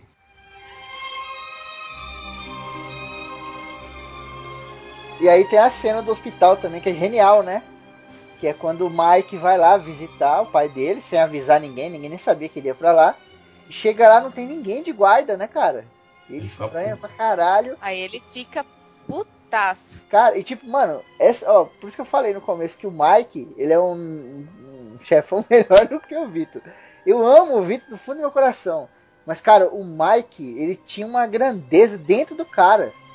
Parecia que o. o- É que no fundo ele era o cara legal que virou bandido, você entendeu? Ele era o cara É, ele, não, ele não queria entrar, que ele virou não quis bandido. entrar nesse mundo. Ele Isso. Ele até fala pra, pra mulher dele, né? Eu, eu- é a, minha, a minha família é uma coisa, eu sou outro, tá ligado? Eu não sou minha Isso. família. Sim, Sim. Mas você Mas, vê que mesmo ele falando isso, Raul, ele tinha um negócio dentro dele, entendeu? Parece que as cor, o, o universo. Eu escrevo a família Cassarano, e lá na família Cassarano ninguém nasceu mafioso. Só que o universo faz com que as pessoas se tornem coisas, entendeu? Sim, é, dizem Não que a vida puxa, essa vida do crime puxa, o cara tenta sair e não consegue, Exato, vai né, afundando, cara? vai afundando. No livro e até é- fala, acho que o Coliano fala, o homem tem apenas um destino, é tipo, isso daí pro Michael. Uhum, é muito foda. E nessa Mas essa- cena. Hum, Não, é porque eu ia falar que esse é o negócio que é- fica nos três filmes, que o Michael sempre tá tentando sair, tá tentando sair dessa vida e não consegue, vai sendo puxado cada vez mais, cada vez mais. Ele vai se transformando naquilo que ele não queria. Então, Essa na trilogia é isso, é a grande tentativa do Michael sempre sair disso e não consegue. E o foda é que, tipo, muita gente não percebe, não percebe isso. Porque a cena é cheia de coisa, um monte de coisa acontecendo, mas a grosso modo, ele salvou a vida do Vitor Corleone ali. Sim. Ele fez uma coisa que o Sony nunca fez. Que o próprio Reagan nunca fez. Que eram os caras que estavam sempre ali envolvidos no esquema, tá ligado? Um cara que veio de fora, que era simplesmente um, um estudante que foi pra guerra lá, voltou, ele mesmo fala que de- deu tempo nem de matar ninguém lá na guerra. Tanto que ele não sabia nem usar arma direito e tal. Ele chega uma- e salva né, a vida do pai com inteligência, né, cara? É, ele era o mais Eu- inteligente dos filhos. E essa cena é emocionante, porque ele aparece lá e fala, ah, é, vou fazer tudo, que quando você precisar, não sei o que, aí até tem uma hora que o, que o Dom, o Dom, quer dizer, o Vitor Corleone, né, ele até começa a chorar assim, né, É, porque ele, pô, foi o que ele fala, né, a família é coisa importante, a partir do momento que o, o Michael demonstra isso, né, indo atrás dele procurar pra ver se ele tá bem, o cara, tipo, fica emocionado pra caramba. Exatamente. É por isso que na, no, no começo O, lá no cast de Lei Seca, a minha entrada foi um homo que não na presa na família não será mais um ver o homo. Que significa o homem que não tem apreço pela família jamais será um homem de verdade. E lá no comecinho lá do que a gente falou do Bonaceira, ele manda chamar o, o Sony, né? E aí nessa hora o Sony tá lá comendo a mina. E aí o Sony chega atrasado. E na hora que o, o Sony entra ali, o, o Vitor olha para ele, aí fala pro Bonaceira, você tem apreço pela sua família? Aí o Bonaceira fala, sim. Aí ele fala, um homem que não tem apreço pela família jamais será um homem de verdade. Dando uma indireta do caralho pro Sony, ligado? O Sony, é. E ele sentia esse negócio com o Mike, né? Ele sabia que o Mike era um homem de verdade, cara. Por isso que ele não queria que ele se envolvesse, porque ele, ele sabia que o Mike é, o- é o cara que, tipo, ia conseguir fugir disso daí, entendeu? E se Isso. tornar grande sem precisar entrar na máfia. E o desejo dele era que o Mike fosse um governador ou um presidente. Exato. É, ele fala que esse garoto pode ser até presidente, fala no filme.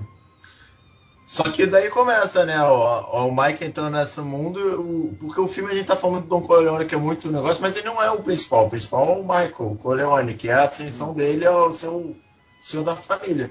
Que eu não sei se é depois que tem aquela cena que ele tá sentado, o Sony tá gritando, todo mundo tá tentando falar pra ter um plano, ele monta um plano sozinho. E a câmera vai focando nele, a luz fecha também. Que é nesse momento que você vê que a, a luz tá mais ou menos que nem no vídeo, você fala assim, ele vai ser o Dom. Sim. Daí A começa. postura também, né, Caldana? Uma coisa que eu Ele não- sempre aprendi na minha vida foi essa coisa relacionada à postura, tá ligado? Eu sempre fui molecão pra caralho na minha adolescência, né? Agora eu mudei, mas.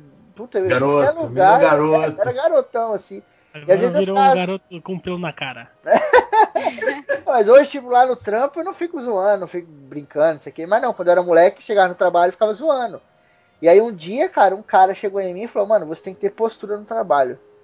Cara, eu me senti tão mal que eu nunca esqueci isso na minha vida, tá ligado?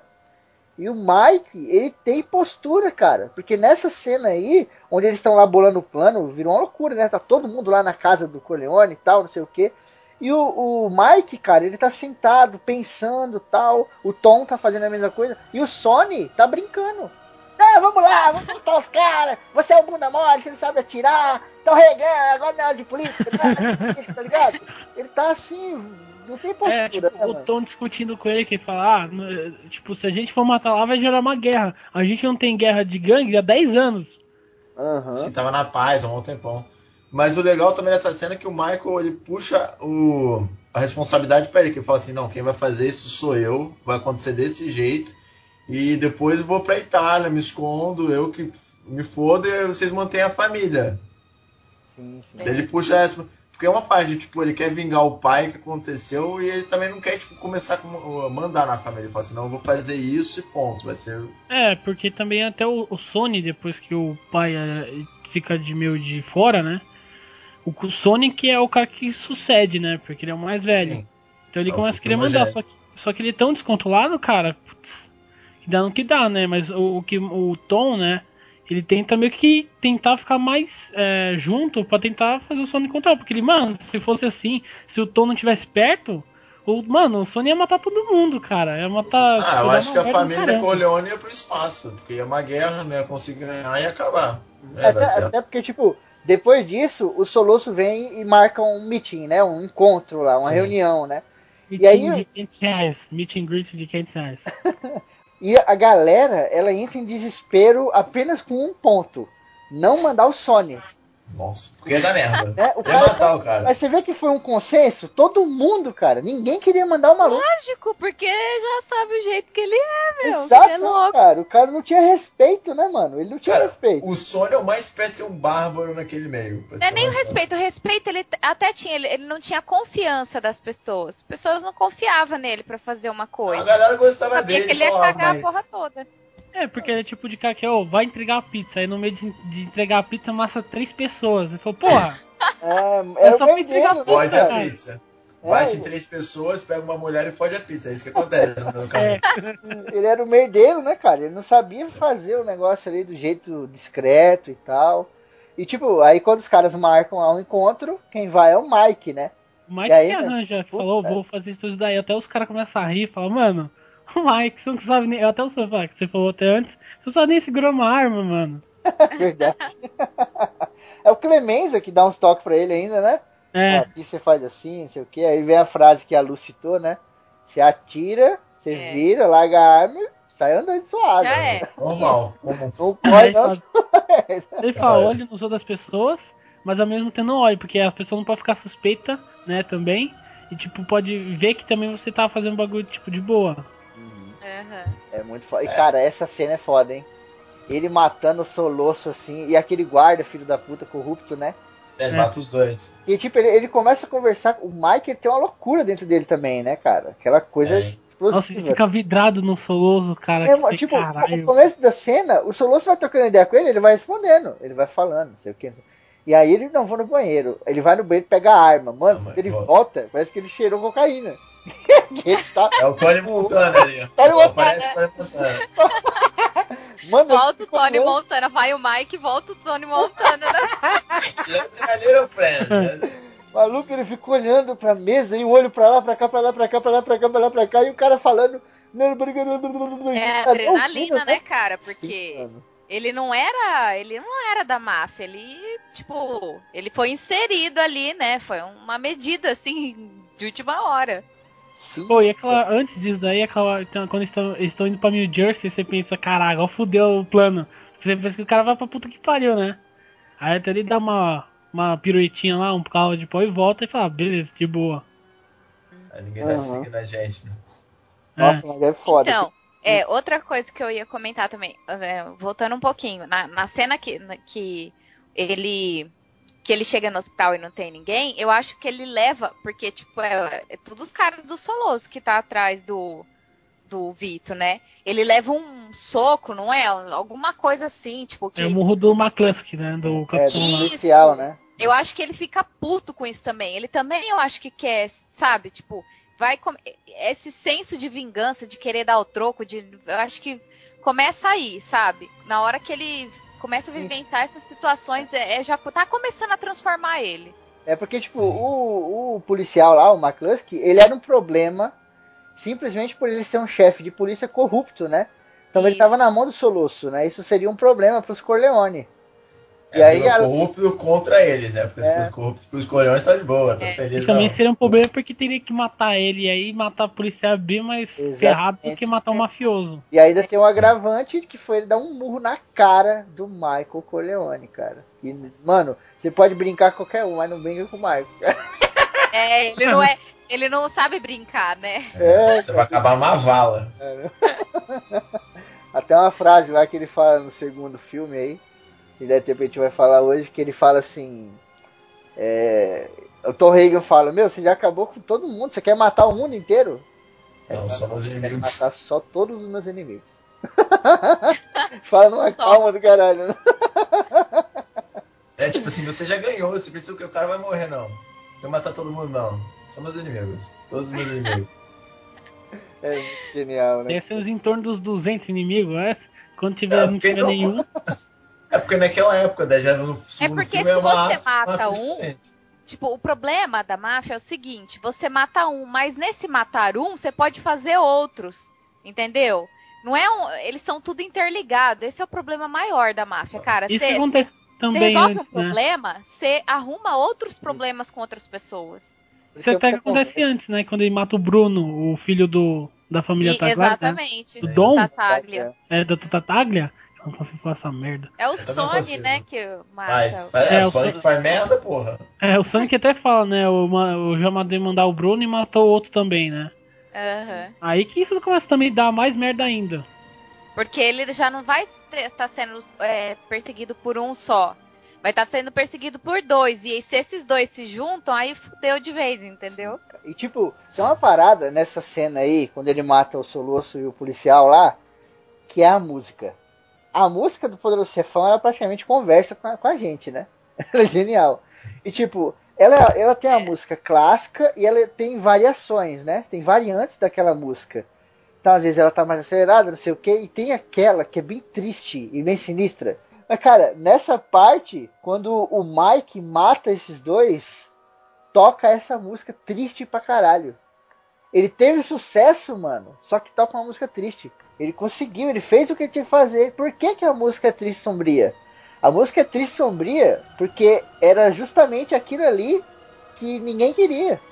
O Vitor não queria, os irmãos do, do Michael É não queriam. start. Exato, Era o cara. Os caras fizeram de tudo pra tirar o cara dali. E ali, naquele momento, mesmo, já era. Ele entrou de cabeça na família. Ele não vai sair nunca mais, cara. É. Um pa... Ele fez uma atitude que não tem como voltar. Exato. É uma, a música, ela é um lamento, tá ligado? É um lamento do filme a cena. É muito foda, cara. Um dia, e esse dia talvez jamais chegue, eu vou pedir a você para fazer um favor para mim.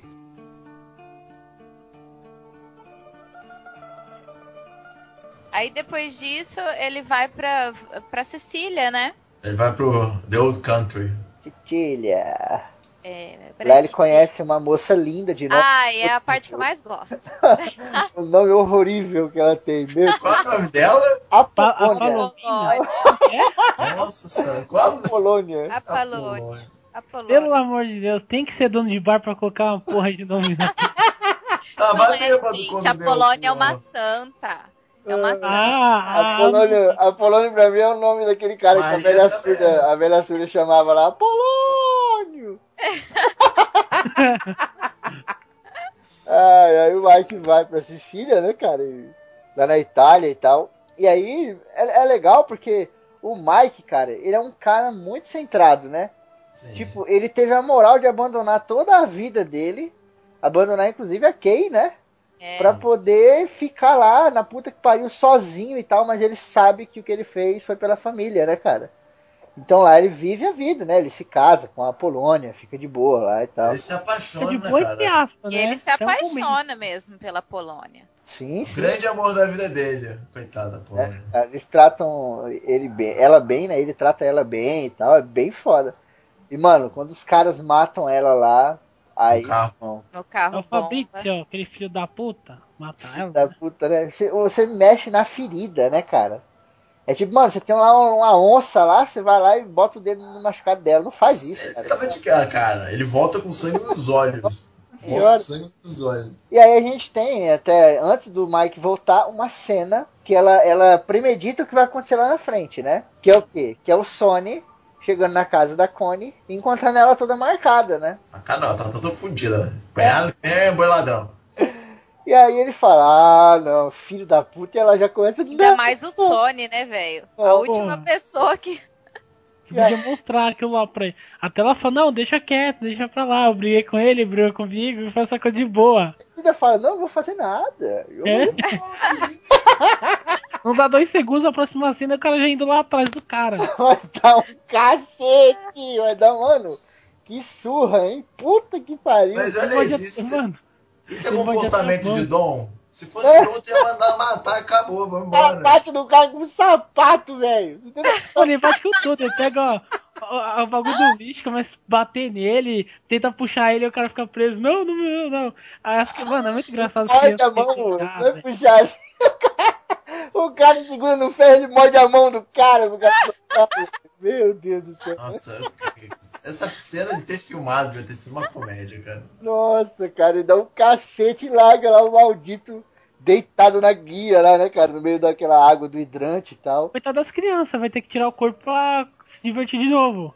Exatamente. E aí você vê o negócio que eu falei do Dom, né? O Dom, ele sabe de tudo, né? E a gente não tá falando apenas do Vitor Corleone. A gente tem outros dons também, porque a gente tem outras famílias, né? Tem os Tataglia e tal. E, mano, quando isso Tem o acontece... Barzini, que é um filho da sim. Sem contar que tá em meio de guerra, né? Que eles ainda estão meio estremecidos com o Tatar. Tá de... Quando isso acontece, essa informação ela não fica ali. Ainda mais um negócio assim no meio da rua. Então ela vai logo para as outras famílias, tá ligado? E quem vê isso fala, opa, esse cara, ele tem um- uma falha, né, cara? Ele tem uma fraqueza muito grande, que é o quê? É a Connie. E é aí que os caras vão lá e, e tramam, né? Ju- Junto com o filho da puta lá do Carlo, pra poder, a morte, né, cara? Traição. Exatamente. Exatamente. E, cara, eu vou te falar, ô cena filha da puta, hein? Mas Dá sem querer, eles, eles deram, tipo, um tiro ainda maior no pé. Porque se o Sony assumisse como o Dom, seria muito mais fácil de ser controlado do que o Michael, cara. Foi o começo da, da cifudência de todo mundo começou aí, meu. É verdade. Você vê, é aquele negócio, às vezes você acha que você tá por cima da carne seca, né? Mas você vai ver você toma no cu, né? Exatamente. Caso pegaram essa falha dele, podia usar isso aí de uma outra forma lá na frente, esperar um pouquinho e tal. Mas não, vamos usar aqui agora, né? É. Foi apressado, garoteou. Tem a, tem a briga do Carlos de novo com a Connie, cara, que dá uma. Apesar de não mostrar ele batendo nela na hora que ele pega o chicote, você só vê o- ela gritando, dá uma tensão do Chicote cacete. do caralho, a cinta. Chicote não, o cinto. Pô, chicote? Ah, cara, 12 anos de escravidão essa merda? Virou? É poderoso chefão, não é? 50 tons de cinza. A morte do Sony, ela é, ela é uma cena grande, né? Uma cena bem completa e tal. E, cara, ela, ela traz muita revolta, não só por ele ter morrido, mas também por essa parte do Carlo. Porque se eu não me engano, eu posso estar enganado, hein? Mas se eu nem, não me engano, a Connie tava grávida já. Barrigão. Ah, estava. Já, já tava grávida, cara. Ia ter a filha mulher que. daquele jeito ali, grávida, mano. E aí ele liga, né? Ela, ela liga, né? Pra casa dos Corleone. E aí quem atende é a mãe deles, né? E ela não consegue ouvir o que ela tá falando. Cara, que merda, né? É um, um monte de coincidências. E ela não consegue ouvir a criançada chorando. E ela, ó, atende aí, Sony. Maluco. O Sony pega, eu fico só olhando pra cara dele nessa cena. Que ele vai mudando assim o rosto e ele fala: Fica aí, não sai daí que eu tô indo. Eu Ah, ele sai, filho da puta, e sai andando. Ah, ele vacila, né, cara? Porque ele vai de carro. Os caras. Ele vai sozinho também, ele não leva ninguém. Sim, o loucão, o loucão. É, na verdade, ele, tipo, ele fala, ah, abre logo rápido, não sei o que. É o Tom que pede pra alguém acompanhar ele, né? Porque senão ele é sozinho. Hum, é verdade. Ele foi loucão na frente, né? Eu tô falando. É verdade. Então fala, ó, acompanha ele pra ver o que, que ele vai fazer. E, cara, a primeira vez que eu vi o filme, eu lembro até hoje. Ele para, né, no, no pedágio. Aí o cara que recebe a grana fecha a janelinha. Aí você nem... Não, que você vê, você, porra, que, que esse cara tá louco, mano? E aí os caras param do lado. Mano, é tiro pra caralho, velho. Ah, o, Sony vira aquele suíço nessa merda. Puta, Tem um buraco, ficou ali. massacraram, velho. Massacraram o maluco. Tiro. E depois que ele tá no chão, os caras dão umas bicas ainda, se eu não me engano, né? É, Dá um- chutar cachorro É, morto dá um fácil, chute na né? cara dele. É muito foda, cara. Mano, essa cena é, foi complicada pra gravar porque eles usam Blink, que é um. Que é tipo um. como se fosse um comprimidinho, né? Que quando você aciona sai vários sangue.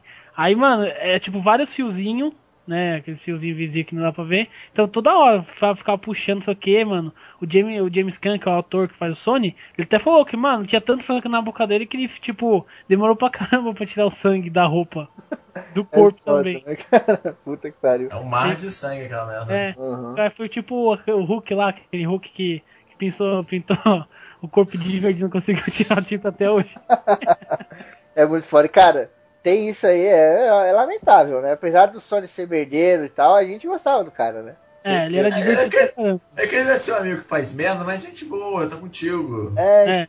E cara, a cena seguinte, ela é puta de parte do coração, velho. Corleone já tá em casa, né? Tá todo cagado, mas tá em casa. Ele desce e pega o Tom lá no escritório, né? O Tom, Tom sentado bebendo, assim, né? bebendo. E ele fala: Minha mulher está chorando lá em cima. E Tá agora eu pego você aqui. Você tem. é, tem entrando, né? Gente entrando e saindo. É. E aí o Tom fala assim, eu já ia te contar, pai. Aí ele fala, mas você precisou de uma bebida antes, né? Nossa, cara. É muito foda, mano. Eu, eu fiquei com dor no coração, cara. Nossa, cara. Você dá a vontade de chorar. Vitor, né, Raul? Quando o Tom fala, o Sony morreu, tal, o Sony's dead, aí o Vitor faz uma cara assim de, de choro. Nossa, caralho, velho. Que raiva. É, é, ele chora assim, vai lá e abraça o Tom. Aí o Tom desaba, né? O Tom fica segurando a onda ali. E aí quando ele vai pro Bonaceira, né? Que é novamente outra cena foda também, né? Ele tira o pano de cima do corpo do, do, do Sony e faz aquela cara de choro de novo e fala: Olha o que eles É. fizeram com a minha criança. Olha como eles massacraram a minha criança. Puta que pariu, faz isso não, cara. É, que, que ele até fala, né? Suor masculino escorrendo. Nossa senhora, cara, muito triste. Mano, o cara devia estar detonado, mano. Porque os caras deu. Mano, tá em competição. Quem que der uma estrela o filme do Bonnie Clyde ou esse daí? Porque, puta, mano, deve ter virado peneira. Não, É. peneiro, cara. E aí o, o próprio Vitor fala, mano, agora né, o bagulho tá, tá virando guerra de novo, né? É. E aí ele marca lá a reunião com as famílias, né? É, com as cinco famílias de. As cinco ma- mais, fa- famílias mais importantes, né? Sim. E aí eles vão lá na, na família e tal, e o Vitor pedindo, né, ó, vamos aqui fazer uma paz e não sei o que. E aí. Ele fala que já morreu muita gente, já derramou muito sangue. O seu filho morreu, o meu filho morreu. É, é foda que, tipo, nessa cena, o Tataglia lá, ele vem dar uma de par pra cima do Vitor Corleone. Só que, mano, o Vitor Corleone dá uma cacetada dele, tão bonita. de E o- novo. Ele faz uma ameaça de uma forma muito sutil, cara. Que o maluco vem e fala assim: Eu preciso de uma garantia de que o nosso amigo Corleone aqui não vai me retaliar quando ele ficar forte de novo. Aí ele começa bem na moral, que ele fala assim: Ó, você fala de vingança, o Vitor Corleone fala, né? Mas a vingança não vai trazer o seu filho de volta nem o meu. E aí ele levanta e fala: Mas eu sou um homem muito supersticioso. Então eu vou trazer o meu Nossa filho da Senhora. Itália. E se por acaso cair um raio nele, se ele sofrer um acidente de trânsito, ou se ele for mordido por um cachorro, eu vou saber quem eu procurar. o cara me Cara, essa frase é foda. Eu lembro muito da minha mãe, sabe? Ah, Mano, essa frase é foda. Nossa senhora, o cara fica quieto, né? Vai falar o quê? Na hora que ele fala, eu sou um cara muito supersticioso, nossa, eu já, já até acelero o coração. Muito foda, cara. O Michael sofreu um atentado lá, né, cara? Já tava tentando matar o menino. É. né? Aí também aí eles discutem também naquela coisa da droga. Que fala, ah, o, o futuro agora é tipo vender narcóticos, né? O Barzini fala pra ele, ele, fala, ele continua falando, não, isso não vai dar certo, porque ele até explica, né? Que policial e o político, ele se envolver nisso é mais complicado, porque os caras não querem se envolver. Uma coisa é se envolver com cassino que, tipo, é, dá pra ficar embaixo das pernas, né? Agora com droga é mais complicado fazer os caras concordar, né? E concor- concordar com você.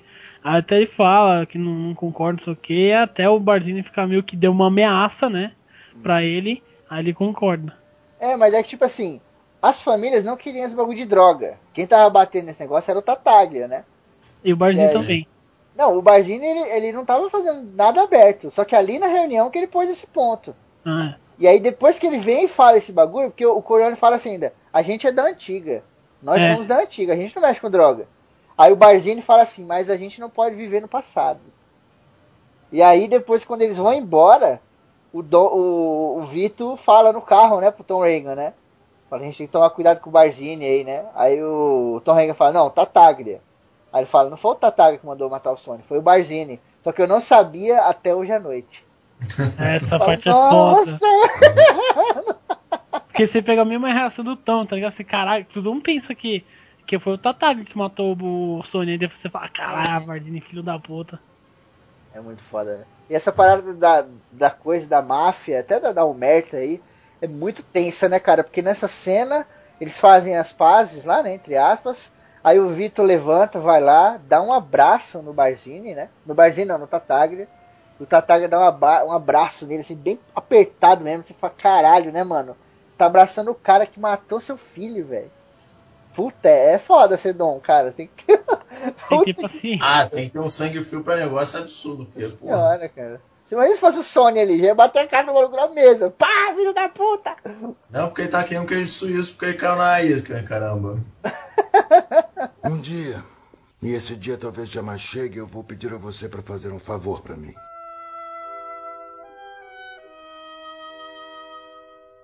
Ah, mas o Sony, velho, era questão de tempo pra ele morrer. Era questão de tempo. Eu acho Ele era que é, muito louco, velho. É a tragédia anunciada, né, Lu? O comportamento. Com certeza, na, na, na máfia era questão de tempo. é aquele que tá já no pé na cova já. Exatamente. O Mike, o Mike sobreviveu o tanto de tempo, né? Se tornou o poderoso chefão por conta da, da calma que ele tinha. Tipo assim, ó, ele era um cara super. Ele fica super carnificina. Só que ele é estrategista. Ele não sai, tipo, na loucura, sabe? Bateu cinco minutos de loucura. Uhum. Mesmo quando a gente tava falando que ele foi o Mike e veio o Tony Montana, ele ainda anda na estratégia. Não dá cinco minutos de loucura nele, ele faz o que ele pensa, sabe? Não, ele ele, anda de é... acordo com aquilo que ele planejou. Não, é que ele, é, ele, é um- ele tem raiva, ele tem esse negócio da vingança, matar os inimigos, mas ele espera. Ele é, ele é frio, ele vai tipo assim, pode não ser hoje, pode não ser amanhã, espera o tempo. É, Mas tu vai morrer. A loucura dele é muito calma, né, cara? E é mais perigosa, né? É mais perigoso. E aí você tem o Mike sendo consagrado como o novo Dom, né? Sim. O Vitor aí passando pra ele a bola aí, a responsabilidade e tal. E cara, quando o Mike vira Dom, eu, eu acho muito foda, porque tipo, tem duas cenas muito interessantes. Tem uma primeira cena que vai uns caras lá conversar com ele, eu não lembro quem são os caras. Acho que é aquele bem altão que depois trai ele no enterro, eu não vou lembrar o nome dele.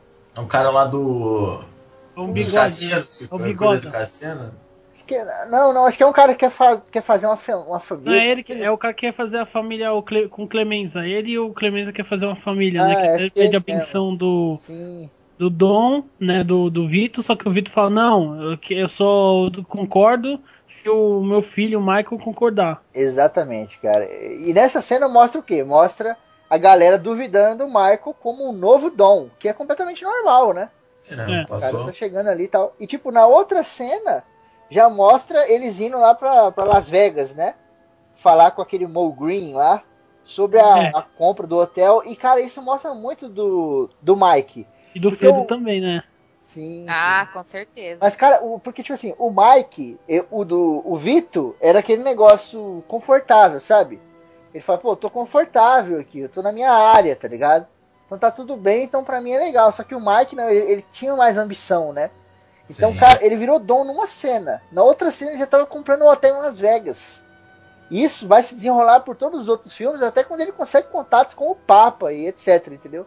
Então ele sempre tinha essa coisa da grandeza, né, cara? Ele não perdia tempo, né? Ele ia sempre fazendo a família crescer. Por isso que eu falo, ele foi um dom foda, porque ele fez a família crescer demais, cara. As merdas aconteceram, mas as merdas aconteceram mesmo quando a família era pequena.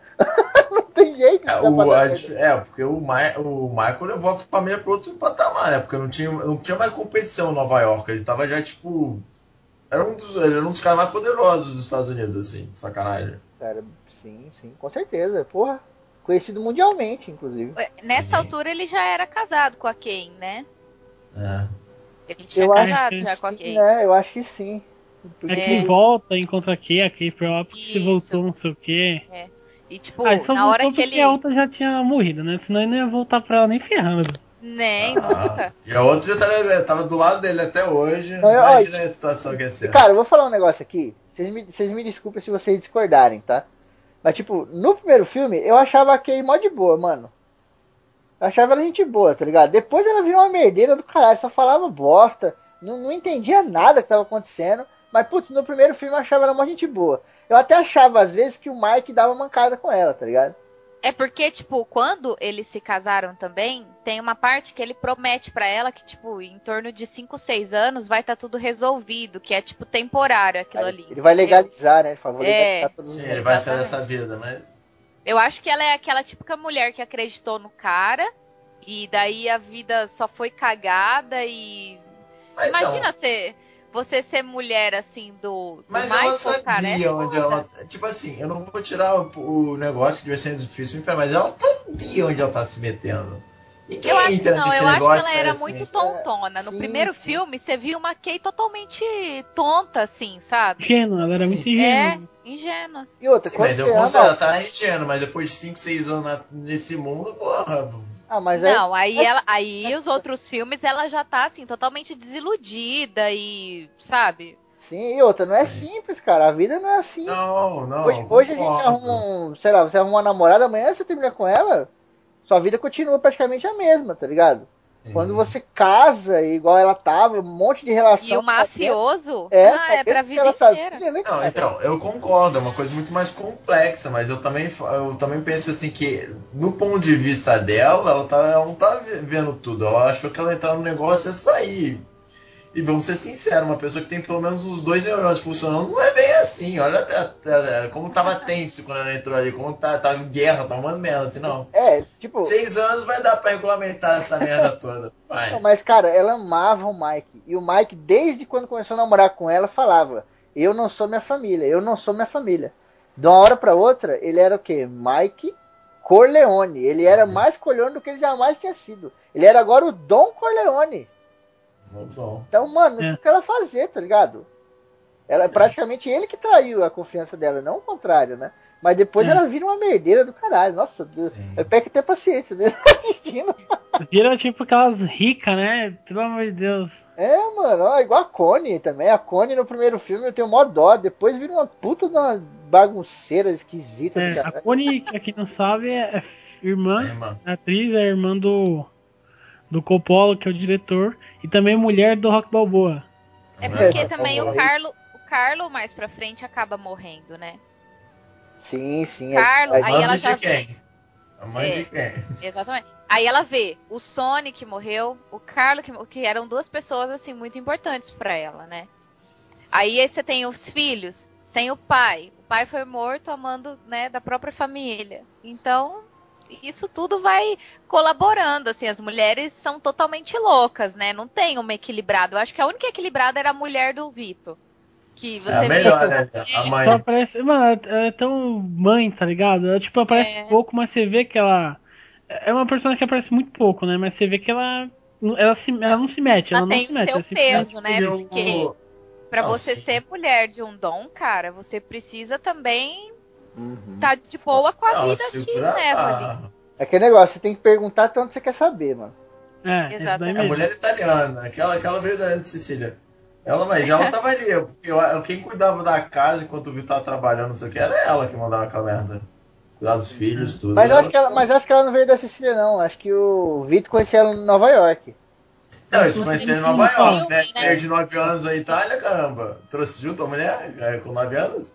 Não, não, é- Não. é, mas ela podia vir da Vi- Sicília, o bairro totalmente Sim. italiano ali. Não, ela falava É. italiano, ela era totalmente italiana, assim, eu tô Sim, falando. sim, é porque eles viviam no bairro, né? Completamente italiano. Só não tinha ninguém falava inglês ali pra gente. Cara, a gente tem du- duas, duas coisas pra falar aqui pra fechar. Primeira é a morte do Vitor. E depois a gente né? pega aí a, a morte do Carlos e já emenda na morte de todo mundo, né? Porque é o É. Na morte de todos é os linda. dons, cara. Que é quando dá o maldito vendetta fudida. Mas vamos falar aqui da, da morte do Vitor Corleone primeiro, cara. Ele bota uma laranja na boca. Assusta o moleque a- a gente- primeiro. Mas eu acho que, sensação, eu acho que ele, ele de todo mundo nesse mundo, ele que teve a morte mais pacífica. Ele morreu brincando com o neto, que é uma coisa melhor.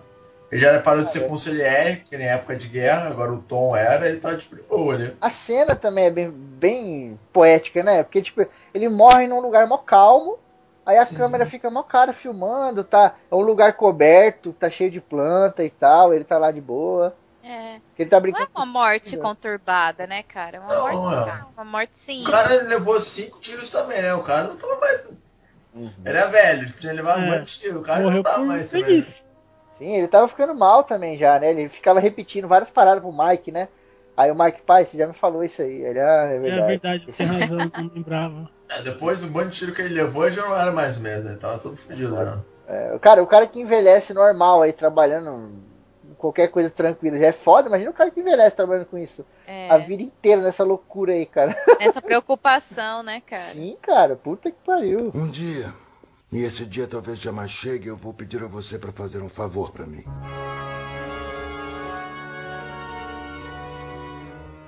E aí a gente vem pro final, então, que é o batismo do filho da Connie e a morte de todo mundo.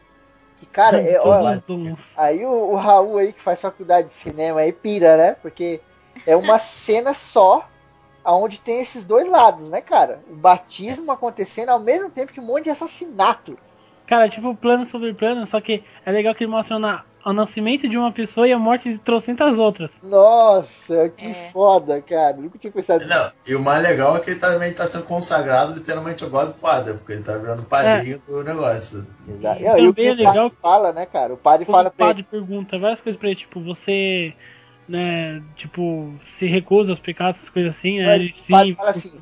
Você renuncia, renuncia a Satã? É, exatamente. E ele fala sim. Aí o padre fala, e todos os seus trabalhos? E aí Sim. quando ele fala o primeiro sim, mostra um monte de gente morrendo. Aí Sim, depois ele mas- sim de novo, mostra mais um monte de gente morrendo. e aí depois ele fala para assim, toda a maldade do mundo, e ele sim. E aí mostra mais uma caralhada morrendo. Cara, morre tudo, cara, gente. todos os dons, o Mo Green, Não, né? ele, é- ele acaba com as cinco famílias, ele, ele domina Nova York. O Ele, Green tipo, morre, tipo, tá tomando massagem, né? Tá fazendo massagem. cara, no olho, assim, puta que pariu. Tem filme que não precisa ter cenas violentas pra ser sangrento, cara. É tipo que é 12 minutos a cena, ou menos que isso. Cara, e é muito foda, mesmo assim é muito Ela é, foda. tão, é, é- ela é violenta, mas não é tão tipo absurdo assim, sangue na parede. É, caindo. não é Ela boa. é violenta. Ela Esse filme- mostra as mortes, mas não é uma coisa assim, fica peneirando o cara, Eu nada gosto- disso. Esse é um Não, mas filme peraí, sobre gente, peraí. crime violento. Não, não, eu vou ter que discordar. Peraí. Ah, ela é violenta Não. pra caralho. Pô, Não é sangrenta. Um né? dos caras metralhado na cama com a mulher, por dois caras com metralhador. é só. Eu tô falando Ah, que ela é mostra violenta, matando, só que é. ela não é uma violência assim, tipo. Sim, hoje em dia ser o quê? É ser um banho de Não é sangue. tipo o Django, entendeu? É que é se lava no sangue, sangue. toma. E são cenas, e são cenas rápidas, são cenas que aconteceu isso já volta assim pro, pro Michael. São coisas assim, devagar. É é Mas eu acho que esse é um filme sobre crime, sobre violência, que não tem tanto. Não tem algumas cenas assim, mas a maioria parece tipo. Manchete de jornal, quando o cara tá mostrando como é que se faz macarrão. É um filme que tem isso de violência, que tá no mundo bandido, É mas é um negócio que que fala família, mano. do jornal, quando vai mostrando vários caras sendo mortos, né? Nossa, Acho da que é guerra. até antes. É, é antes. Legal que quem fez a edição dessa parte aí foi o George Lucas, né, aquele amigo do, do Coppola. Ele usou aquelas, aquelas pessoas mortas lá, que eles, era mafioso de verdade, então ele usou Sim, foto de verdade de vários mafiosos. Muito foda, né, cara? E aí a gente tem a cena final, né? Onde o Mike tá lá na casa, ali no escritório dele, e a Connie chega louca, né? Porque eles mataram o Carlo, né? E a cena, inclusive, que a gente acabou indo falando aqui, né? Quando ele- eles matam o Carlo, nossa, velho, ali o, o Mike tava pica ali, hein? Puta que pariu, velho. Pô, ele faz o Carlos chorar, literalmente. Nossa senhora, velho. Que ele, ele- o cara acho que vai, vai pegar na mão dele uma coisa assim, ele fala, não toque em mim, desgraçado. Mas ele fala numa calma, né, velho? Assim, ele, fa- ele não ele levanta fica mais a nervoso, voz. né? Ele fica nervoso de primeira, porque ele fala que não vai. é, Tipo, ele, ai meu Deus, agora eu vou morrer, porque ele pergunta, né? Depois ele, fala, ele fica mais calmo porque ele fala que o cara não vai matar ele. E é da hora aquela parte que ele fala. Ele fala várias coisas, depois ele fala, você não me trate como um idiota, porque eu- uma coisa que os outros me, que eu fico com raiva é quando as meus- pessoas me tratam Nossa, como é idiota. verdade. E ele fala assim, ó, apenas não minta pra mim, porque isso insulta a minha inteligência e me deixa muito nervoso. O maluco falar isso com uma calma dessa, é pro cara se cagar, velho. É muito, é, cara. é muito calmo. Aí, aí, sim, né? Aí ele pergunta quem que estava, se traiu com quem? Com o Tar- Tar- Tartária? Lá, lá?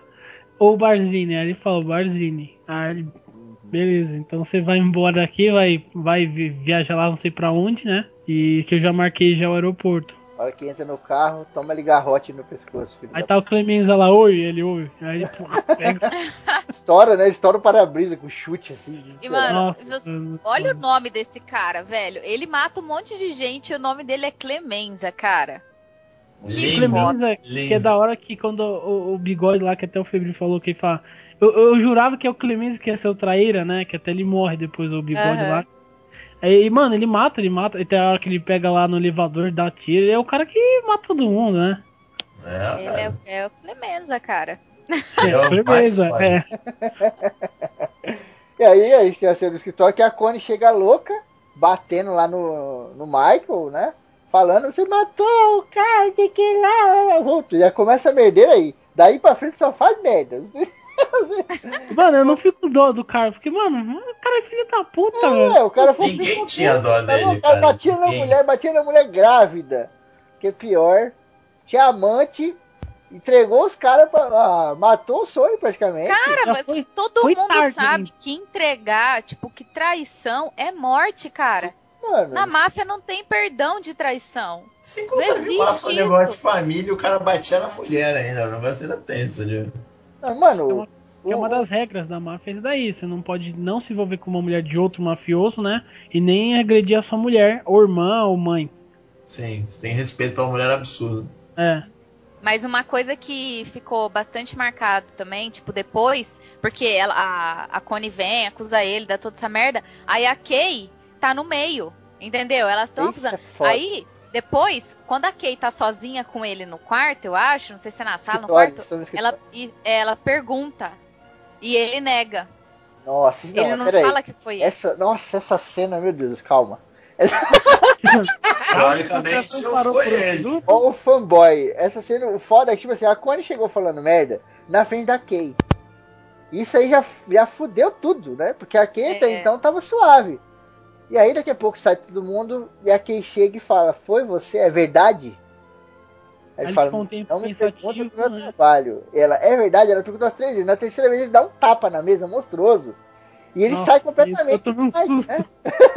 é! E ele dá um tapão na mesa, cara. E ele fala: Só dessa vez. Ah, Só dessa vez eu te darei satisfação sobre os meus negócios. E aí ela pergunta: Foi você? Ele olha no fundo dos olhos dela e fala: Não.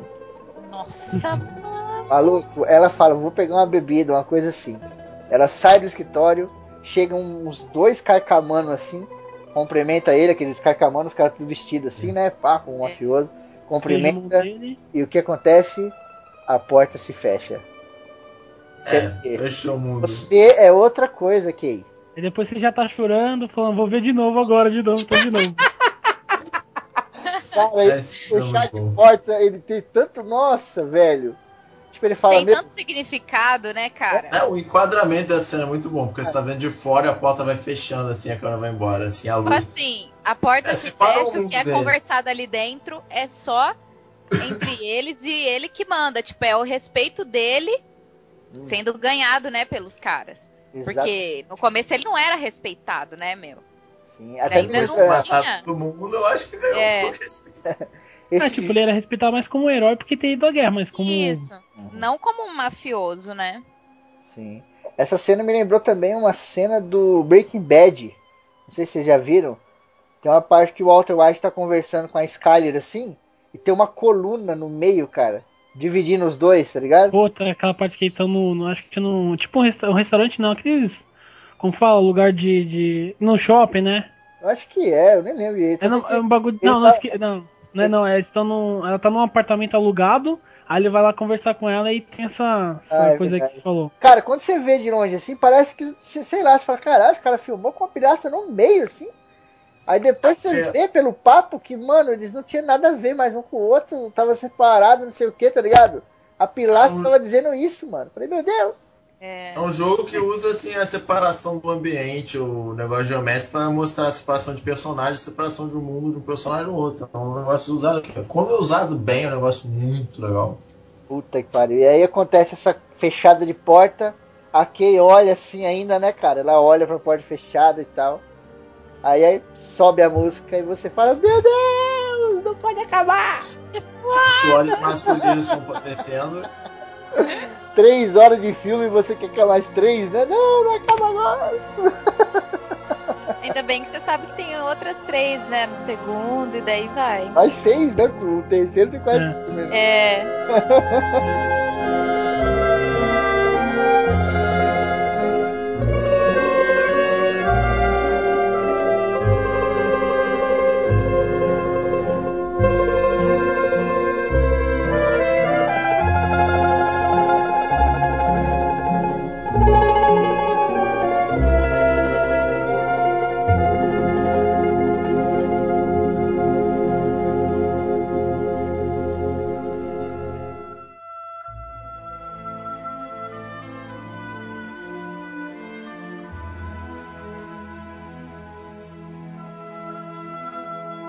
Poderoso Chefão, parte 2, cara. Ai meu Deus, eu vou chorar, já começa.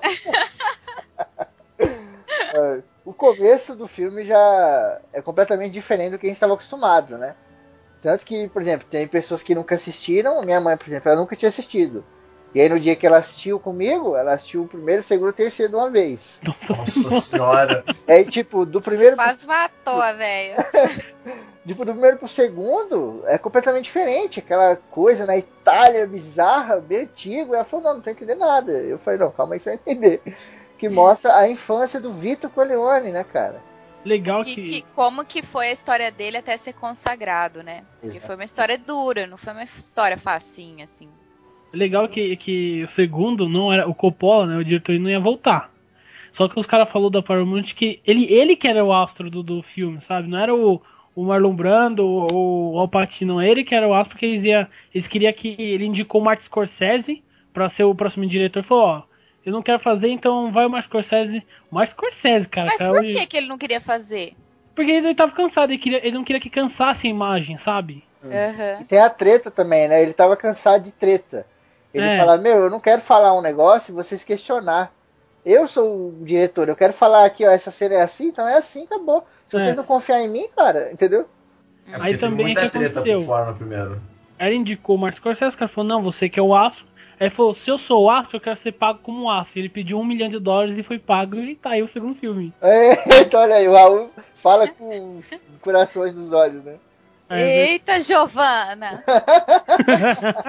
Ele foi, o, o Coppola, na verdade, era o poderoso chefão. Ele derrubou um forninho da, da Paramount. O Coppola, o Coppola virou assim, eu vou ter- eu tenho uma proposta que não pode ser recusada. É. Mano, ele foi muito disso. Mostra a infância do Vitor, né? Que já tinha morrido o pai dele, os irmãos dele, né? Estavam sendo mortos e tal, por um, um dom lá da, da Itália, chamado Dom Titio, né? E aí a mãe dele pegou ele e falou assim, meu, vamos lá, porque eu vou levar ele lá pra tentar convencer o cara, né? E aí ela, Dom Titio, meu filho, ele não fala, ele, ele era mudo, né? Quando criança, ele não falava e tal. Falava pouco. É, não, ele nem falava. Ele não falava nada, ele ficava só quieto. Sim, mas Fala ele era mudo, ele falava, ele não tinha capacidade de falar. É, tudo entre aspas, pode dizer. e aí ele, não, mas ele é novo agora, só quando ele crescer ele vai querer vendetta. E ela fala, não, Errado, né? né? tá tranquilo, não esquenta a cabeça. E o cara, não, não, vamos matar ele também. E aí a mulher fica desesperada, né, cara? Ela fica desesperada, pega uma faca e tenta matar o Tite lá e ele sai correndo lá. Manda o cara correr e dá um tiro na mulher. Cara, é muito foda, porque morre a mãe dele ali, né, cara? Então, não é é praticamente tipo, sozinho. Ah, começa assim, enterro do pai, daí eles acham o irmão mais velho morto, daí dá, tipo, dois, três dias da mulher vai e ela morre. É tipo assim, sequencial, assim, vai matar todo mundo em menos de uma Enterro, semana, né? vamos fazer coisa rápido, né, cara? enterro, os caras meteu bala na galera lá, saiu todo mundo Boa. dispersando e tal. E aí uma família pega o Vitor, né, cara, acolhe ele, esconde ele, e é muito bizarro que fica os caras do Don Tite passeando, né? Pela cidade, gritando na Nossa, madrugada. pode crer. É Verdade. com o filho do, do Andolini, vai morrer, bababá, a noite Nossa. inteira, mano. Puta, é foda, velho. Que foda. Sinistro. E aí os caras seguram ele lá e embarcam ele pros Estados Unidos, né? É, Porque se ele ficasse lá, cara, não ia dar tempo já dele. era, né? Já era. Bom. E aí lá nos Estados Unidos ele. É até legal, né? A cena lá da alfândega, né? É, Quando ele chega, os caras, como que é seu nome? E ele não fala, né? Não fala nada. não fala, entendeu? Aí o cara, é, Vito, e ele, mas da onde? É, de Corleone. Aí o cara marca, Vito Corleone. Não, o cara fala o nome dele, Vitor não sei o que, de Corleone. Daí o cara olha assim, Vitor Corleone, dane-se, vai embora. E aí ele chega na cela dele lá, né? No quartinho É que dele. ele tá em quare- quarentena porque ele tá com cach... cachumba, eu acho que tá, tá É. alguma coisa assim. Cachorro. Varíola, é, é, sei lá, tá com, sei lá, tá com alguma coisa que deixa ele, tipo, três meses aí, o garotão fica. E aí ele senta na cadeira e começa a cantar uma música linda, né, cara? Mostra que ele não era Puta mudo. que pariu, hein? É Brucella Luna, não é? É essa? é? Eu acho que é. É, eu acho que sim. Não sei, a gente vai ver na, na edição. Ah, a galera vai mandar e-mail, relaxa. Eu acho que a Bruxa da Luna é tocada no terceiro também, né? O filho É, essa é a música mesmo, que é até a música tema, né? Do, Ah, é a Isso. Bruxa da Luna mesmo que ele canta?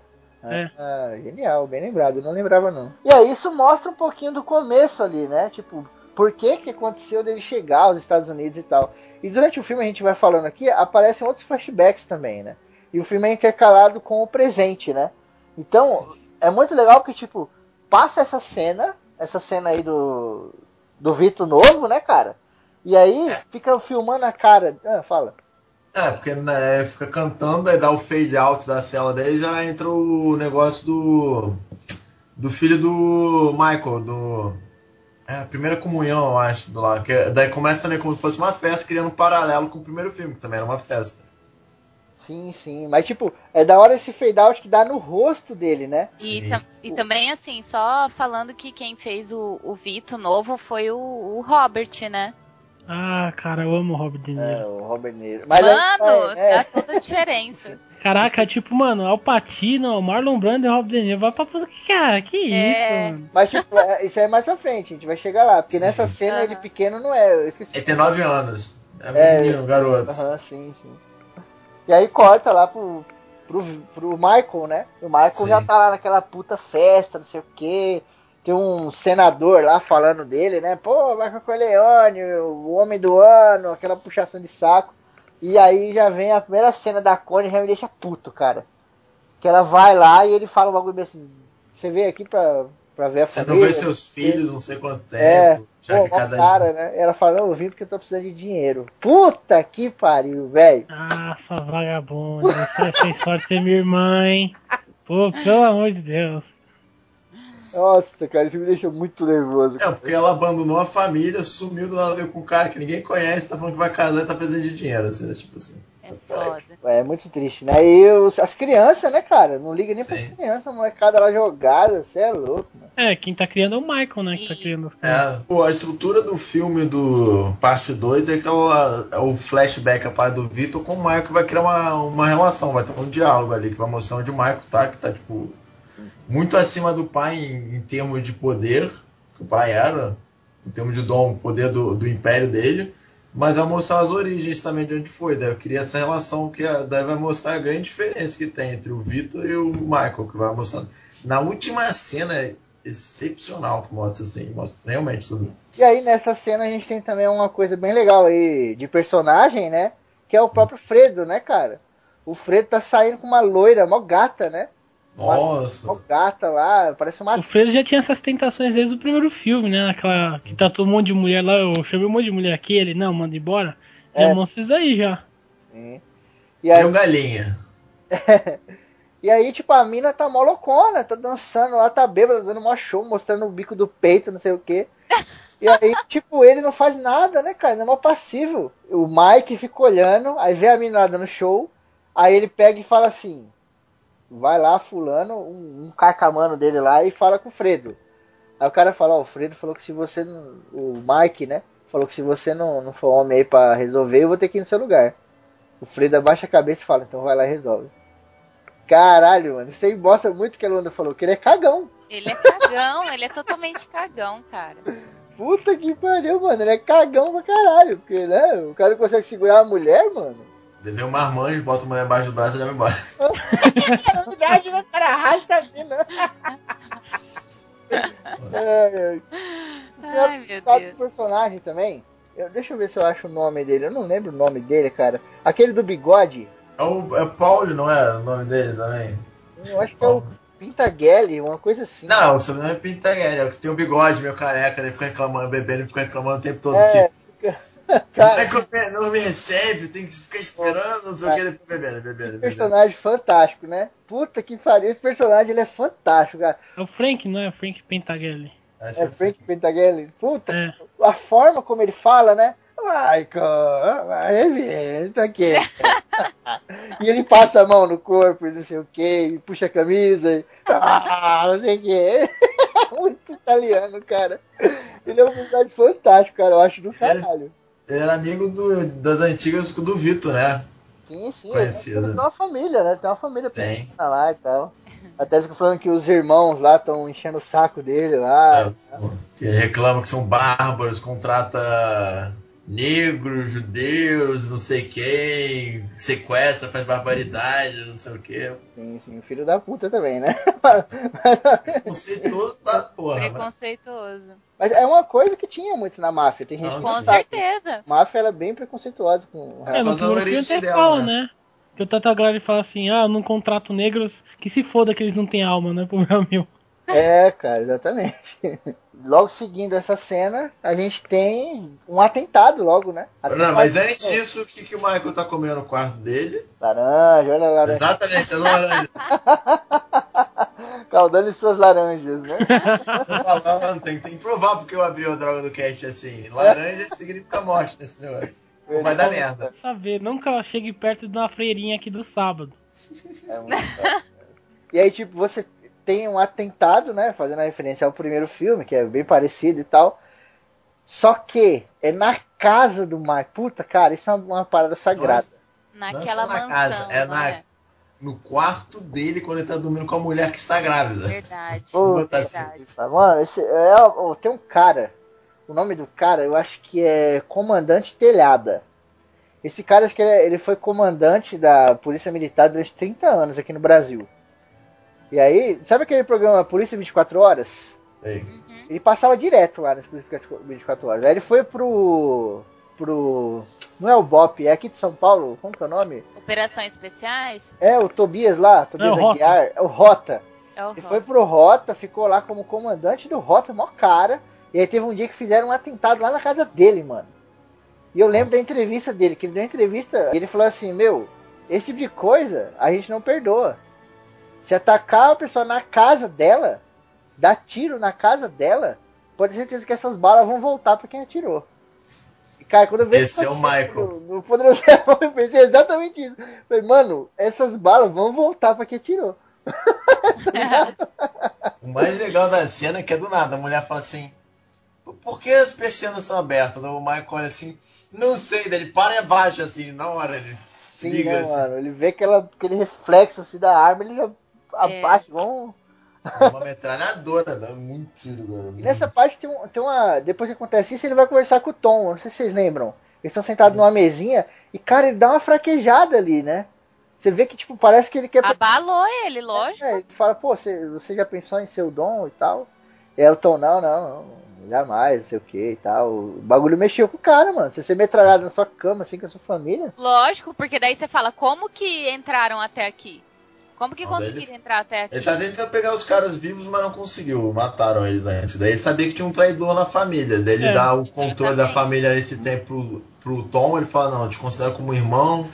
Você agora vai mandar aqui porque eu tenho que sair em negócio. Tem que E ver, que, que fazer essas adianta ser coisas. poderoso se você, pode, se não tem segurança nem na sua própria casa? Não, e, e depois a gente descobre quem foi que, que deu a fita pros caras, né, mano? Eu Putz, só quero falar uma coisa, nessa cena do que vai dar um tiro, porque ele abaixa, ele segue, pega a mulher, quando ele bota ela no chão grávida, ele protege. Ele fica. A linguagem corporal, ele fica em cima, assim, protegendo. Porque se levasse o tiro, ia pegar nele. Que é uma coisa que eu acho legal, que ele, tipo, todo ele é bandido e tal, mas ele tem um negócio com a família dele, a mulher, Cara. nesse momento, que é tipo assim, foda-se. Cara, sem demagogia. Na família Caçarano, o personagem. Não, sem demagogia que eu vou falar. Na, Ah, tá, desculpa. na Ah, então família. Caçarano, tem um personagem que é o Fabrício, né?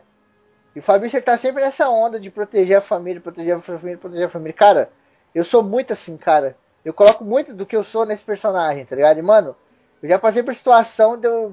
Até aquela vez que eu, que eu apanhei pra caralho lá, que eu falei no cast, tá ligado? Eu me coloquei ali pro mendigo não apanhar, tá ligado? Tipo, fui praticamente espancado. E puta, eu sempre tive esse bagulho, mano.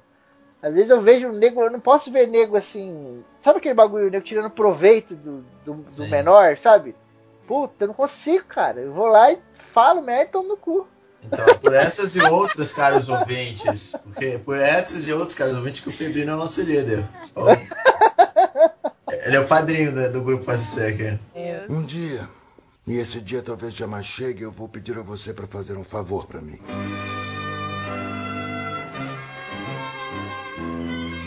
E aí corta, né? Corta aquela coisa toda, volta lá pro flashback. Sim, É volta pro onde- Vitor. O Vitor, né, cara? Onde agora sim vem o queridinho da lua aí. Nossa, cara, e aquela pintinha assim no rosto, né? Nossa, meu, ele é demais. Ele novinho, né, cara? Muito- Ele novo. Novinho, novinho. O Eu Patino também que é. tá novinho, cara. Ele é muito representativo, assim, pra italianada, sabe?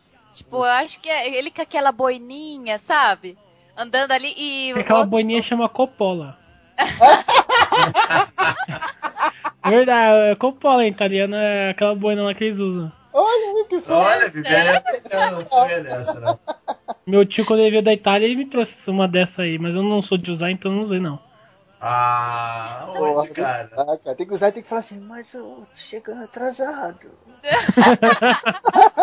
Quero gravar uma cena que você não pode recusar. E só fazer um parênteses, né? Que o, o Vitor, quando ele vem, ele vem pra um lugar que se chama Li- Little Italy, dentro da- dos Estados Unidos. Que é onde, maioria das vezes, os mafiosos surgem tudo de lá, né? É, Porque já cresce ali no meio, né? E vem mostrando a, a trajetória do Vitor, ele cresce, tem a família dele e tal. E ele entrou na máfia, foi. Não, não diria assim um acaso, né? Um acaso é muito assim, como se, ai, eventual. Não que seja isso, mas você via que o cara tava ali se esforçando pra manter ele, a família dele. Ele morava em Nova York, né? Nesse lugar, Little Italy, não, onde já tinha a atividade mafiosa, assim, Isso. muito latente, né? E tinha até um cara lá, vocês lembram o nome do cara que era conhecido como Mão Negra? Ah, não Fanucci. lembro não, cara, mas Negra, cara. Fanucci, É o Fanucci. verdade. era um É. filho de uma mãe aquele cara. Batia em todo mundo, gritava, falava, pegava as coisas. Ele era literalmente o oposto do Vitor. O Vitor é um cara calmo, respeitava, ele tipo, dava tapa na cara dos outros e falava assim, não, vai fazer isso, vai fazer isso, foda-se. Não, e tipo, a primeira vez, só Lu, você já volta. A primeira vez que ele vê o Fanucci é muito legal, porque, cara, aí é Coppola de novo. Raul tem orgasmos, né? Olá, Magão. personagem, né? Numa única cena, o cara já apresenta os dois personagens. O Vito e esse Fanucci. Porque eles estão lá no teatro, né? E aí tem um amigo do Vitor, não, eu te trouxe aqui pra você ver a atriz, que ela é linda, eu tô apaixonado por ela, não sei o quê. Minha mulher, não sei É, o quê. Vamos lá pro backstage ver a mina. E aí quando chega lá, os caras vê esse Fanucci extorquindo lá o do dono do lugar e tal. E aí chega a mina, ele bota uma faca no pescoço da mina. E o amigo do, do, do Vitor sai, né? Não, vamos sair fora, esse é o mão negra, não dá pra fazer nada. E o Vitor fala, não, mas isso aqui não tá certo, tá ligado? E o cara, não, pelo amor de Deus, vamos. O cara, ele dá uma segurada, né? Aí você já vê Dá. que ele tinha os princípios ali e tal, ele já não ia deixar quieto, né, cara? O que, que faz a proposta dele mandar o, é, ma- matar o cara lá, o mafioso? Vitor ele não é na máfia, ele tá trabalhando numa mercearia, tá ganhando pouco pra sustentar ele, a mulher, ele, a mulher e o, o primeiro filho que nasceu. Sim. Naquela época, os Estados Unidos, os imigrantes, todo fudido. Daí chega esse Fanucci, que é tipo, como se fosse um pequeno Ele é dono dono, daquela. Ele é um. Então, é um cara lá que pega dinheiro, daí ele chega nessa mercearia sem respeito sem nenhum, exige dinheiro lá, pega o dinheiro e dá uns tapas na cara do cara fala assim: Eu tenho um primo, cara que vem trabalhar aqui, botar já no negócio. Daí chega o cara todo mal, porque você vê a linguagem, o cara tá todo tipo mal, daí vai falar com o Vitor, fala assim: Vitor, não sei o que, daí o Vitor fala assim: Bota a mão no ombro dele e fala assim: Você foi um pai pra mim, você me criou, você me ajudou, você me sustentou, tá de boa, eu espero que dê tudo certo pra ele e vai embora. É a situação Deu- filha da puta, né? Porque o É. cara, o cara chega, o dono da mercearia, e o cara chega pedindo desculpa, tá ligado? Pro Vitor, e o cara não consegue falar. E o Vitor percebe, fala, pô, esse cara tá numa sinuca, né, meu? É a vida dele pelo meu emprego. Não, sem contar que esse cara fala assim, não, para negócio ele pega uma cesta, tipo, uma cesta básica gigante, tem, porque é sério, tem frios, tem queijo, tem tudo, e fala assim pro Vitor, pra, pra sua mulher e seu menino. Ele fala assim, Ele não, não que isso, É, que isso, vai embora. seu- E sabe o que eu acho foda? Que mostra muito do amor e da, da simplicidade, né? Eu, às vezes eu sempre falo, às vezes a coisa mais bonita tá na coisa mais simples, né? E, cara, o Vitor, ele compra uma pera. Uma pera pra esposa Sim. dele. E é uma pera linda, né, cara? Enorme, assim, brilhante pra caralho. E você fala, puta, o cara podia, sei lá, comprar uma coisa muito ma- maior, né, cara? Ele pegou a cesta de mantimento. Sim, ele recusou uma parada e toma aqui a pera e puta, cara, eu achei tão bonito assim, O que, sabe? que a mulher fala quando ele bota a pera na mesa? Você lembra, Fevereiro? Eu acho que ela fala, que pera linda, uma coisa Ela assim. fala, que linda pera, né? Bota, quando ele chega, ela já bota a, janta e fala, que linda pera. Daí Ele corta assim, os dois comem ali. É uma bonitinha É assim. muito foda, cara. E aí vem um cara maluco, que esse cara é doidão. Ô Vitor, ô Vitor! E joga um monte de arma pela janela, né? Não, ele grita primeiro assim, você fala italiano? Ele fala É. assim, daí ele joga assim, esconde pra mim, daí ele abre um monte de armas. Assim. Verdade, né, cara? Ele fala, meu Deus, que porra é essa? Aí depois o cara vem pegar e o cara fala, não, você fez esse favor pra mim, agora eu vou te retribuir, né? Eu vou te dar um tapete muito bonito que, eu- que um colega meu tá me dando. Um amigo meu Ah. vai tirar pra sua mulher, ele dá. Aí ele fala, não, vamos lá, chega lá na casa, não é amigo do cara porra nenhuma, os caras vão roubar um tapete. E ele tá ali, meu Deus, agora? Que sinuca desgraçada, né? Aí mostra os caras saindo de dentro da casa do maluco com o tapete, aquela musiquinha. É, mas daí que é o, o primeiro trabalho do crime do Vitor e vê, tipo assim, não dá pra fazer, daí entra já de, de vez ali no. Porque ia ficar aparecendo o filho chorando, tem uma hora que eu não sei se é esse flashback ou outro que aparece que o Febo tá com. tá com pneumonia, né? tem uma mulher fazendo uma mandinga lá, não sei o que. Daí o, Vitor tá olhando assim, cara, eu tenho que ganhar dinheiro pra minha família, eu tenho que prover pra ele, daí por isso que ele entra nesse negócio. Exato, cara. E aí volta no nosso querido Michael, né? Flashback aí, sai fora e volta o Michael já indo falar lá com o Iron Roth, é isso? Esse é o nome dele? Alguma coisa rough. Ralph. É. Você sabe, Ra- Hyman, Hyman Roth, sei lá, Hyman Roth. É, o Wyman Roth. Hyman Roth, né? Que é o Pica das Galáxias lá, né, cara? Que é um. Não, e o legal é que ele fala assim, que tipo, quando fala, a maioria das pessoas daquela época dele já morreram, ele é o único que tá lá, ou saíram do país, ele é tipo o único sobreviveu assim no mundo crime. que ele vai fazer um negócio com ele milionário lá de hotéis, né, cara? Ah, é- e era o que ia sair, o que ia tirar a família da ilegalidade, esse negócio, mais ou menos. Exatamente, cara. Ele troca uma ideia, é mó, mó legal essa cena que o velho tá lá assistindo televisão, ele chega, né? A velha aumenta a TV no talo, assim, eles falam ali sobre a parada, daqui a pouco chega a mulher e fala, nossa, vocês vão ficar surdos, e abaixa a TV. Caralho, mulher, não faz isso, pô. Eu tô montado dos esquemas, meu, pelo amor de Deus. Não, é engraçado essa cena que chegou, ele chega de terno, não sei o que, da mulher abre assim. Ah, Michael, entra, entra. Tá o velho, tá esfalamado assim no sofazinho. né? Você gosta de futebol? Domingo, eu adoro ver beisebol. Pô, É caralho. verdade, cara. E aí tem uma cena que também é bem importante, né? Uma parte aí que é bem importante, que é quando o Michael volta. Quando o Michael volta, o Pentagelli lá, né? Tá chegando na casa e o Michael tá lá na casa esperando o cara, né? Sim. A mulher fala, pô, o Michael tá te esperando. E ele, caralho, não sei o quê. E aí, lá naquela festa, o Pentagelli lá, que, ô, ô, ô, Michael, não sei o quê, tinha pedido um favor, né, pro Michael. E o Michael falou, não, não dá pra eu te dar esse favor, porque depende muita gente disso, né? Esses caras aí são, são bons pra família Corleone, etc. E aí, quando aconteceu o atentado, o Michael ficou com essa pulga atrás da orelha. Ele falou, mano, foi o Pentagelli. Só que não foi o Pentagelli. A gente Não não, sabe isso na hora, a gente vai saber isso depois. E aí, quando chega lá, ele começa a trocar uma ideia. E, Mano, ele dá um timão no Pentagelli que. O Pentagelli é doidão, não tem medo de nada, mas nessa parte ficou com medo, cara. Que ele fala assim: atiraram na minha casa. Aí o Pentagelli vai falar um negócio, ele, na minha casa! E o cara fica. Oh, mas... E daí ele fala, Tá essa bom, ele né? fala, na minha casa, onde a minha mulher dorme, onde meus, meus filhos brincam, no meu quarto. Aí, tipo assim. Sem contar que ele começa nessa fase, ele começa falando assim, porque a casa que o Pentagon tá morando era antiga do Dom Vitor, né? Que ele fala assim, não, nesse estúdio aqui eu me lembro meu pai trabalhando, brincando. Ele fala assim, eu gostei que essa casa não foi pra estranhos. Se ficar na família, assim, eu estou feliz que você tá com essa casa, assim. É, tipo assim, né? Exatamente. E aí os caras falam pra ele ir num bar, né? Fazer um, um acordo lá e tal, que o, o Michael fala que vai ajudar ele. Só que os caras vão matar ele, na verdade, né? Porque estão achando que foi ele o cara que foi atentado. Só que os caras não conseguem matar, porque quando ele chega no bar, os caras estão lá estrangulando ele com o garrote, né? Da mesma maneira que morreu o Luca Brasi lá no primeiro filme. Só que chega a polícia, né? Chega um policial andando lá, os caras não conseguem matar o filho da puta e ele fica vivo, mano. Não, sem contar que eles falam assim, o Michael Corleone manda lembranças, assim.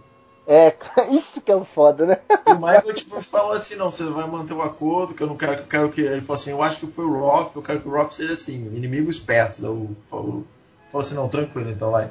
Daí deu aquela merda toda, assim. Exatamente. Cara, e aí tem uma cena. Nossa senhora, Coppola mitando no. Popola! Coppola fazer uma vinheta só pro Raul. Vai falar falando essa Coppola. vinheta. Essa vai ser a vírgula do cast, o Raul falando Coppola. Faz um. Faz um. No começo do filme tem aquela festa lá, né? Aí vem aquele senador, fica elogiando ele lá, não sei o que, depois o senador vai lá na sala dele e fala, ó, não gosto de gente como você, eu não, Não gosto de italiano." bandido, é, eu não gosto de bandido, eu acho que você é um bandido do caralho e não, não atravessa o meu caminho, tá ligado? E ele tá Eu- tentando extorquir um dinheiro absurdo dele. Falou É, assim, não, aí eu vou fazer Michael- negócio com você. É, o Michael fala, não, suave. Aí ele ainda até pergunta, né? Quanto você me dá? E aí ele fala, vou deixar você pensar. O Michael fala, não, eu já tenho aqui o preço. Aí ele conta, o Michael fala, nada. nenhum real, nenhum dólar. e aí nessa cena vem a genialidade do Coppola, que é o quê? Esse senador tá numa zona lá, né, no puteiro. E o que que tá acontecendo Inferninho. puteiro? Tem uma mina em cima da cama. Você já tem o elemento cama. Tem um monte de lençol sujo de sangue, outro elemento. E quem é que tá nessa cena? Tom Hagen. Responsável por mais uma jogada de mestre aí, né? Os caras doparam esse senador, foram lá, mataram a mina. E depois jogaram ele no quarto e acordaram ele lá e falou, você matou a mina? E ele fica em choque, né? Agora o quê? Ele fala assim, não. De, de, de- de bagulho político lá nos Estados Unidos, político matou prostituta, aí já começa aí já. Sim. Não, daí ele fala, ah, não, você vai fazer o seguinte, você vai pra casa do estado, um- uma casa de campo do Michael, você vai ficar lá uns dias que a gente vai resolver esse problema. Não se preocupa não que não tinha família, não tinha nada, ninguém vai saber como se nunca tivesse acontecido. Só lembra que sempre tem que estar com os amigos, né? Eu, tá, tá dele agora. Toma, cheiroso, como diz a Kelly. Toma, cheiroso. é tipo, tem um, vai voltar pro Marco, mas tem uma cena antes, lá na casa do, dos Corleone, com a, a Kay. Nossa, né? E aí eu começo a ficar com raiva dela. Que, meu, a, a casa acabou de ser metralhada, tá tudo fechado. Sim. Tem carcamano até em cima do muro, igual macaco. E aí ela quer sair com o carro para o mercado. É foda, né, velho? Nossa, essa cena eu também fiquei fodida de raiva. Então, de novo, ela tem dois neurônios funcionando. Ela está grávida. O, o marido dela teve que sair para resolver essa treta. Tá o Tom Rage comandando tudo. Ela vai sair com o carro sem proteção, sem nada. Ela grávida e todas as crianças. É. Os filhos, assim. Aí o cara desceu ela fica bravo, ah, quer dizer que eu sou prisioneiro na minha própria casa. Não, na sua casa não, você pode andar pela propriedade. É, ele foi isso. é verdade. Tomar no cu, mano. é, e tem gente que fala que é fácil o dom. Aliás, tem gente que fala que é fácil eu consigo ele. É. Um dia, e esse dia talvez jamais chegue, eu vou pedir a você para fazer um favor para mim.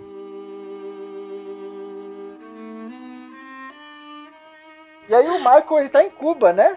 Ele foi... É, ele foi pra Havana lá pra negócios. Ele quer expandir os negócios, tipo, pro ramo do, do lazer e tal, né? É, já tem alguns cassinos em Nevada, só que o governo cubano dá muito mais investimento, eles conseguem lucrar muito mais. Até o cara fala que os cassinos de lá são, tipo, o dobro comparado é, de Nevada. Porque lá é tudo oh, escondido, né, meu? Tudo muito bem, assim, acobertado, né? É, o governo apoia, assim. Assume, né? Fidel Castro assumiu né, nesse bagulho aí, tá tendo uma treta também lá, né? Ah, tá, em, tá, tipo, tô, tá um tá... pouco antes do, eh, do Fidel Castro assumir, tá tipo assim, o É o início presidente. da Revolução. Isso, exatamente. Deve tá tipo, deve tá a, a máfia toda lá, pra que vai fechar nesse negócio, deve tá o. Qual é o nome do cara, Raul, que você fala? Eu esqueci o. Roth. Preto? Hyman Roth? Roth. Não, oh, Hyman Roth. Ele tá falando assim com a galera, que ele juntou assim, daí mostra todo mundo no Cuba e fala assim, não, vocês sabem que eu tô velho, não sei o quê. Daí se meu parceiro de negócio Marco, eu vou deixar para ele não sei o quê, mas não só para ele não, você calma, daí ele começa a dividir. Só que eu acho que tem uma letra nessa cena que é muito legal, que é o aniversário dele.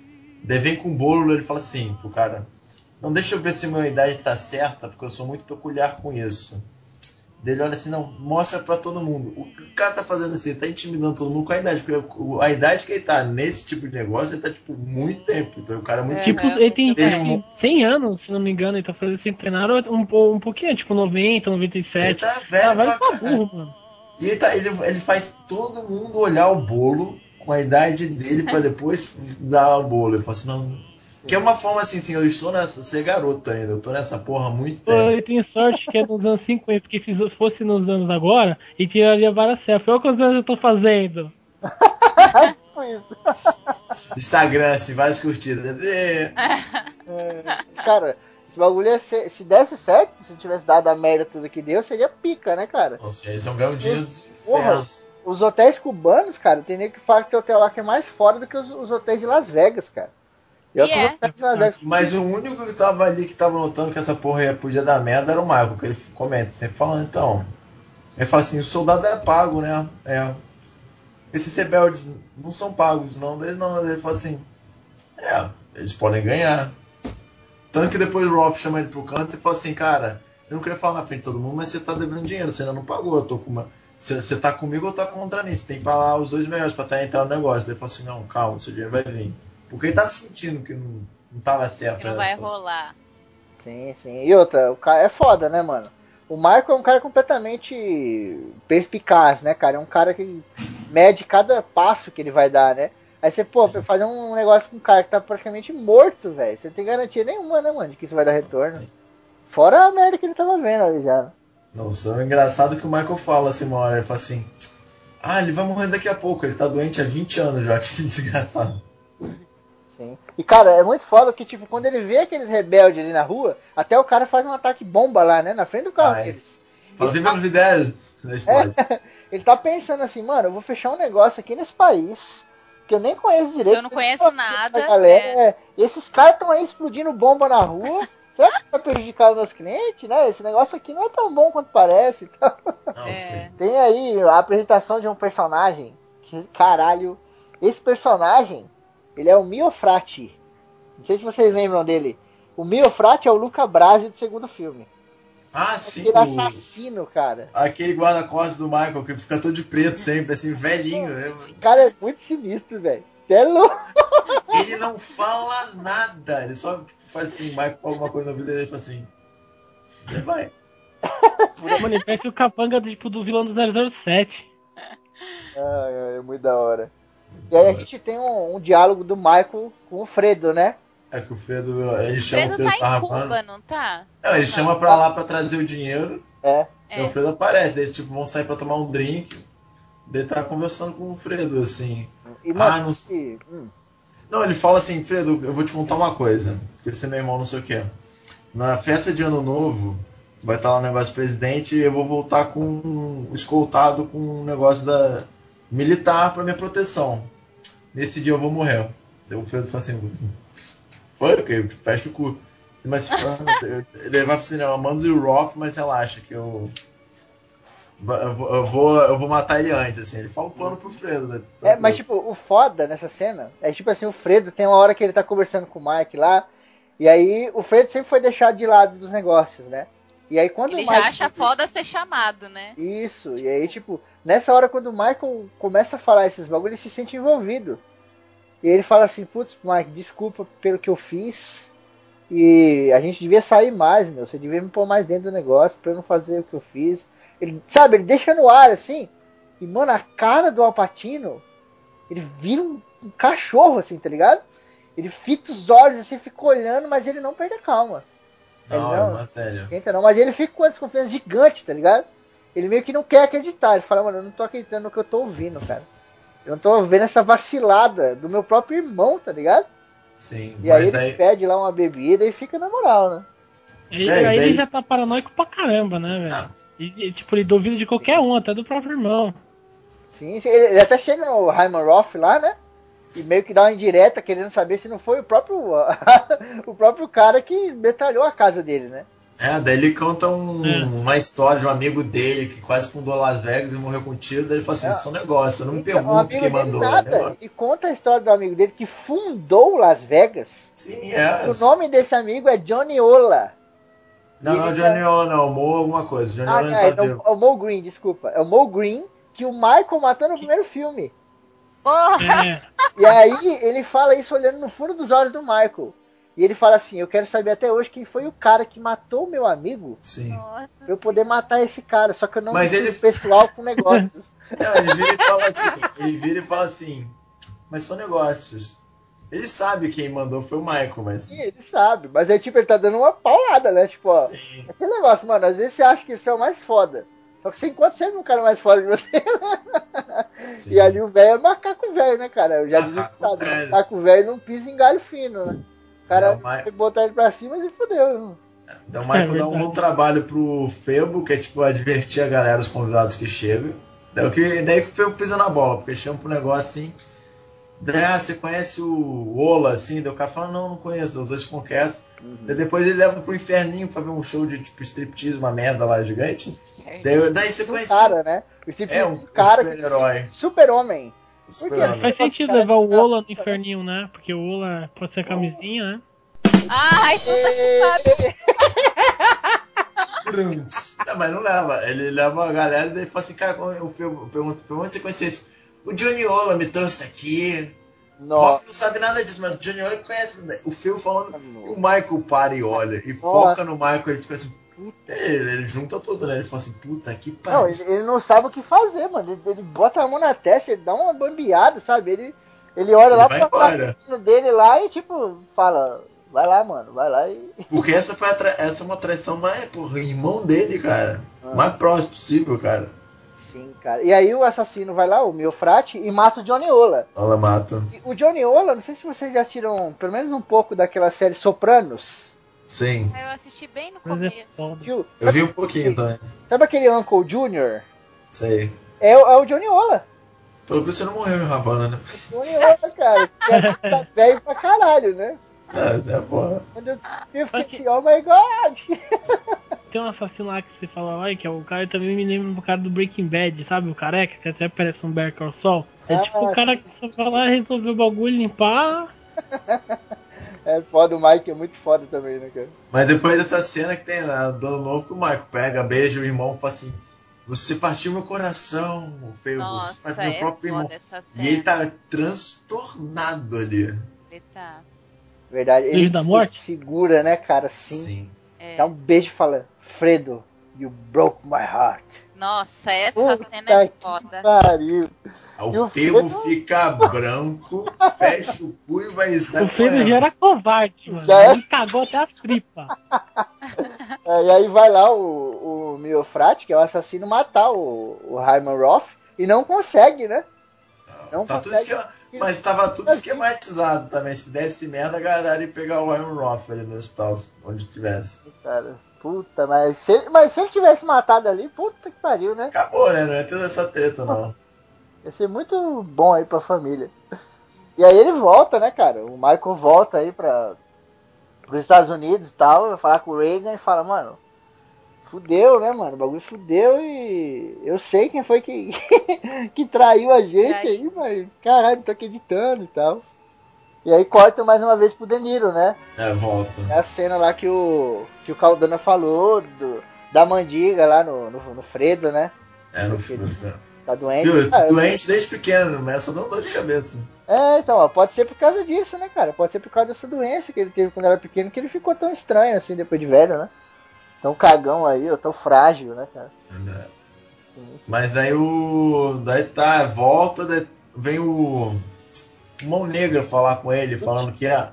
É, que fala assim, ah não, sei que seus, você e seus amigos estão fazendo negócio aqui.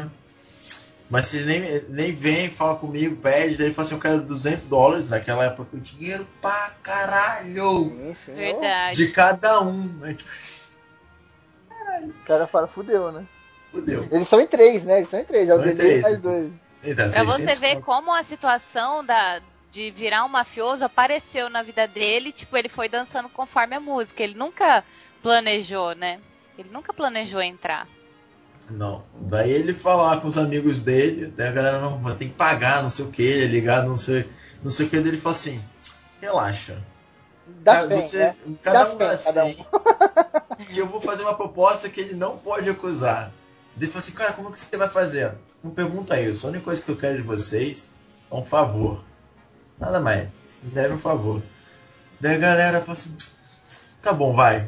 Daí o cara vai, ele paga, ele fala, não, tá difícil, não sei o que. Foi o que? Uma procissão, tá? Alguma coisa de. É, tá rolando um festival, assim. É um festival, tipo Uhum. um festival. Daí, daí desse dinheiro o cara fala assim: Eu gosto de você, você é corajoso, não sei o que. Trata ele como se fosse moleque. Se precisar de alguma coisa, um serviço, vem falar comigo. Vai todo fanfarrão, falta de respeito, caralho, dá tapa na cara do Danilo, do Vitor. Daí tá bom. Daí ele sobe, os- ele sobe todos os telhados, ele vai até a casa do cara sem ninguém. Assassin's Creed, né, mano? Isso aí. Ele tira a luz e faz, uma armadilha dos infernos e ele espera assim começar os fogos. É o cara é verdade, caralho. Ele espera o barulho. Espera o É. barulho. Ele ainda faz tipo um silenciador dos. É, o Caldano me lembrou foda, porque ele, ele, tipo, tem uma lâmpada na parede, ele deixa ela meio frouxa. Porque aí quando o Fanucci chega, ele vai lá rosquear de volta. E é Sim. ne- nessa parada que ele dá que o cara, que o Vitor vai e mata ele. Caralho, não lembrava dessa Um porra. tiro, um tiro no corpo, dois na cara. Um no rosto e outro na boca, assim. Porra, Não, e o cara cai, ele enfia a arma dentro da boca do cara. tá boca mais, dele. Mas isso eu acho que é bem simbólico. porque O grande parado do, do cara era que ele era fanfarrão e ele era falta de respeito, tudo pela boca, o que ele falava, ele era tudo escandaloso, porque ele dá um tiro bem na boca, aquele filho da puta. Sim, cara. Puta que pariu. Ele E depois mostra- destrói a arma vai embora. É, e mostra também um pouquinho do, do- da coisa do. Porque o mafioso, querendo ou não, ele vai ficando meio psicopata, né, cara? Sim. Porque ele tá fazendo coisa errada e não quer que ninguém saiba. Isso é psicopatia, né? E aí, quando ele mata o Fanucci, ele volta lá pra mulher dele e fica brincando com a criança, com o neném, como se nada tivesse acontecido. É O foda, Michael, né, cara? O Michael, É, muito. mano, a vida do cara vai ficando tão maluca que pra ele é normal, é como pra É gente normal, trabalhar. exatamente. Segunda-feira, gente. Matar o Fenute foi uma segunda-feira, Ele, não foi ele, ele, ele não escolheu virar um mafioso, mas ele virou de uma forma muito natural, né, cara? Sim. Não foi um transtorno pra ele. Michael ainda ficou bem transtornado, né? Agora, ele não, assim, foi natural. Sim, mas é uma coisa que já acontece no primeiro filme, que tá a família reunida fazendo macarrão, conversando, e vem aqueles flashbacks da, da, da guerra. Pô, eles estão matando gente morrendo todo dia, a galera tá reunida, fazendo macarrão de domingo, e aí, tranquilo, quanto tempo a gente vê? É. tipo assim, é um dia a dia, tá de boa. Segunda. Exatamente. Morreu ele, quem ele vira mafioso pra ajudar os outros, né? Você tá a família dele, porque É, o cara não, ficava toda hora extorquindo ele, mano. pô, necessidade, é. Não, É. uma necessidade ele queria sair daquela vida, mas ele também queria respeito, ele sentia isso. Sim, O. Vitor queria aquele respeito, assim, porque ele dava, ele sempre foi muito respeitoso. Daí começa a mostrar que eles, é, eles fazem aquele é, empresa de oliva deles, que é o De início. óleo, né, cara? Sim. Um dia, e esse dia talvez jamais chegue, eu vou pedir a você para fazer um favor para mim.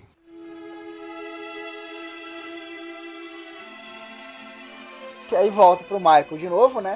E o Michael começa a encarar um problema que até então ele não, não tinha experiência, né? Ou não tinha passado por isso, que é problemas judiciais, né, cara? Estão processando ele agora e dizem que tem uma testemunha de que realmente ele é envolvido com esse negócio de máfia e que Verdade. essa, essa testemunha ela vai fuder a vida dele, né, e tal. Sim, E essa testemunha é o Pentagelli, né? Que eles tentaram matar e não conseguiram, né, cara?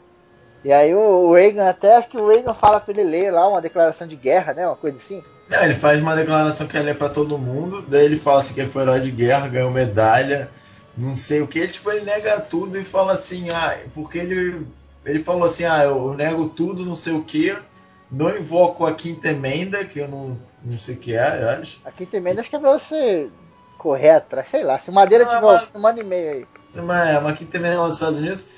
E ele fala assim, ah, e, e se vocês não conseguirem provar, eu quero que vocês se desculpem, né? Porque, teoricamente, o único que podia provar é o Pentagelli, a testemunho dele, porque ele tava negando todas as acusações dele. Sim, E o Pentagelli tinha envolvimento com a família há muito tempo. Se ele abrisse a boca ali, fudeu, mano. Sim, ele conheceu Eu- o Vitor, ele tava lá há muito tempo. Que é o código da Omerta, né? Vocês já ouviram falar da Omerta, né? Sim. A Omerta é o código italiano mais foda que tem, que você nunca abre a boca pra polícia, porque você nunca procura o Estado pra nada. Porque se o Estado não te serve em coisas pequenas, ele não pode servir em coisas grandes. Coisas grandes. Então tudo que você precisa, você pega com a família. Que é exatamente o que o Bonaceira não fez no começo, tá ligado? Sim. Isso. A Omerta é isso. E, tipo, aí o Pentagueira ia quebrar a Omerta. Que, cara, é uma coisa que aconteceu aí pra- praticamente ontem, tá ligado?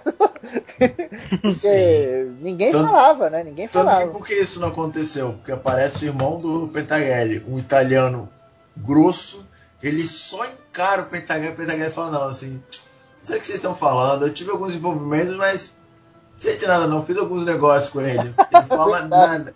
Ele vai, o, tipo, obviamente é um recado, né? O, o Mike vai lá na Itália, busca o irmão do Pentagelli, e o Pentagelli tem um amor incondicional pelo cara.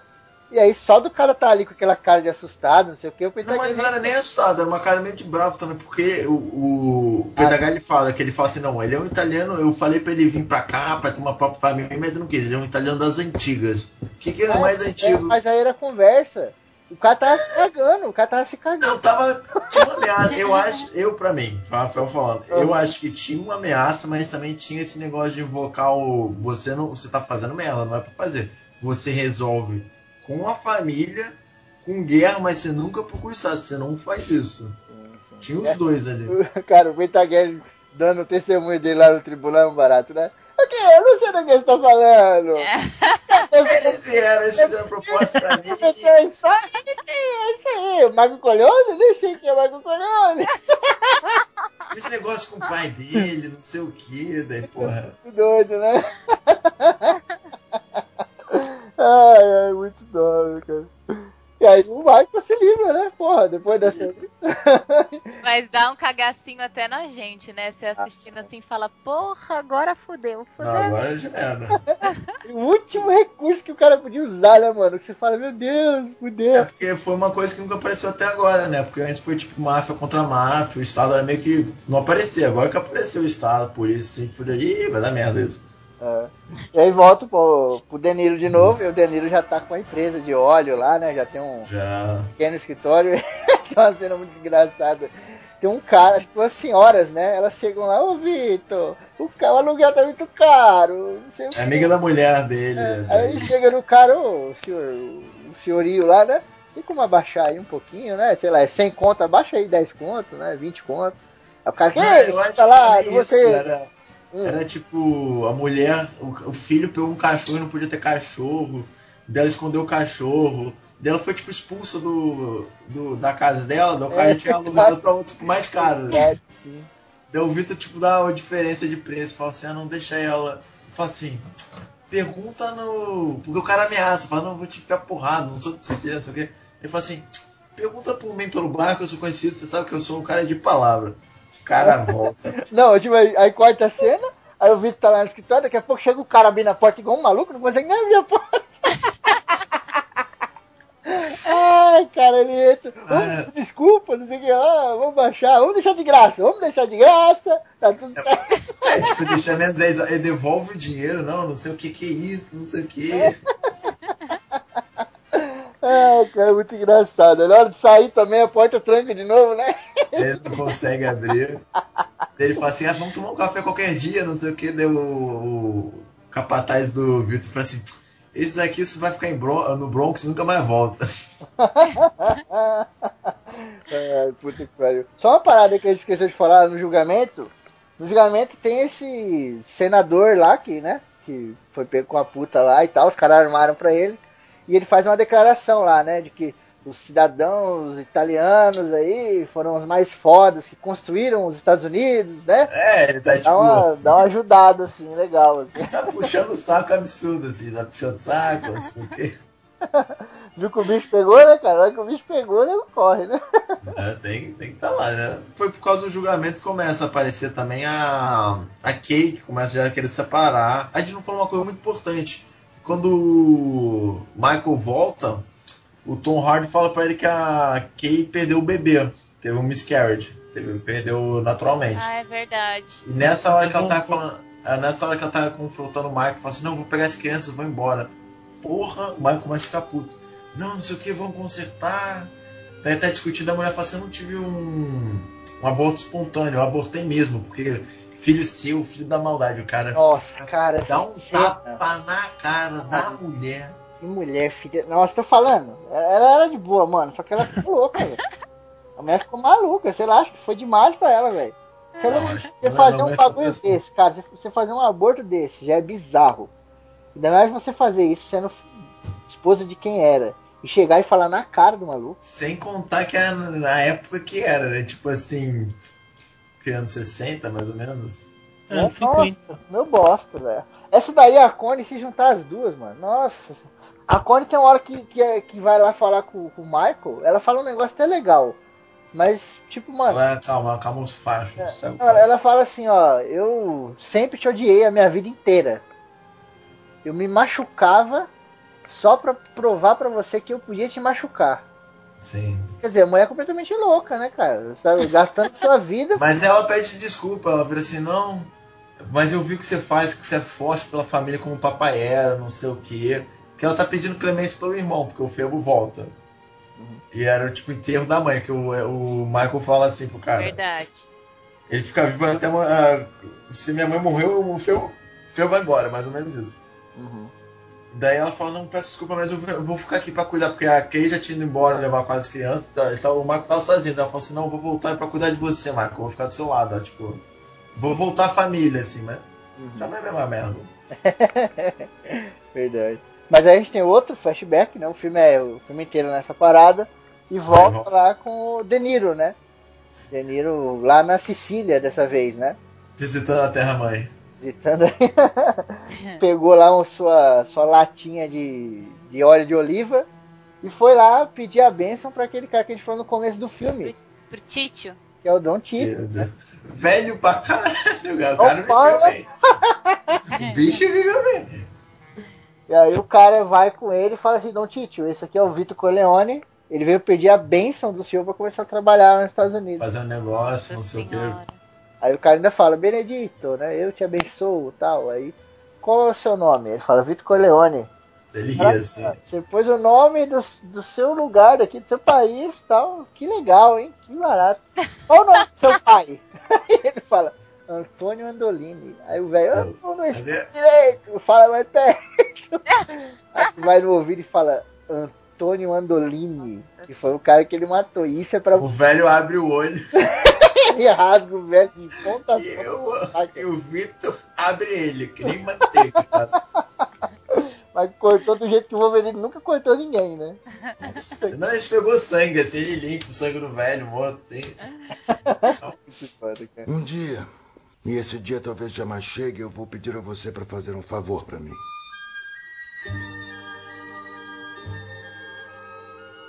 Novamente com o Michael. Tristeza, né, cara? A mãe dele morre, né?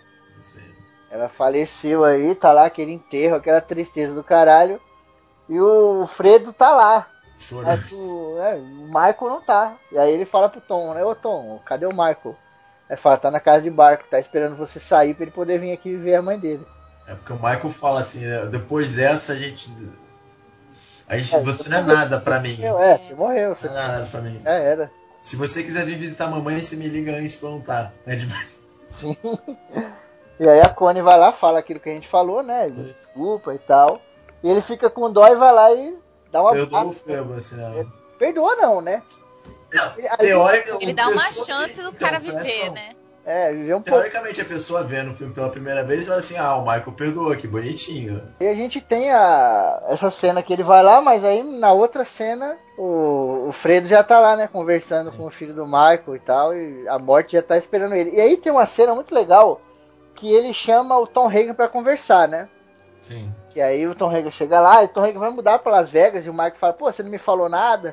O Tom Hagen fala, é, mas só vamos mudar, eu tenho que te falar tudo. Não, ele nem fala, ele fala assim: não, você não recebeu proposta pra se mudar, não sei o que. Ele fala, eu recusei, você vai avisar todas as propostas que eu recusei, você quer que eu avise todas? É, então.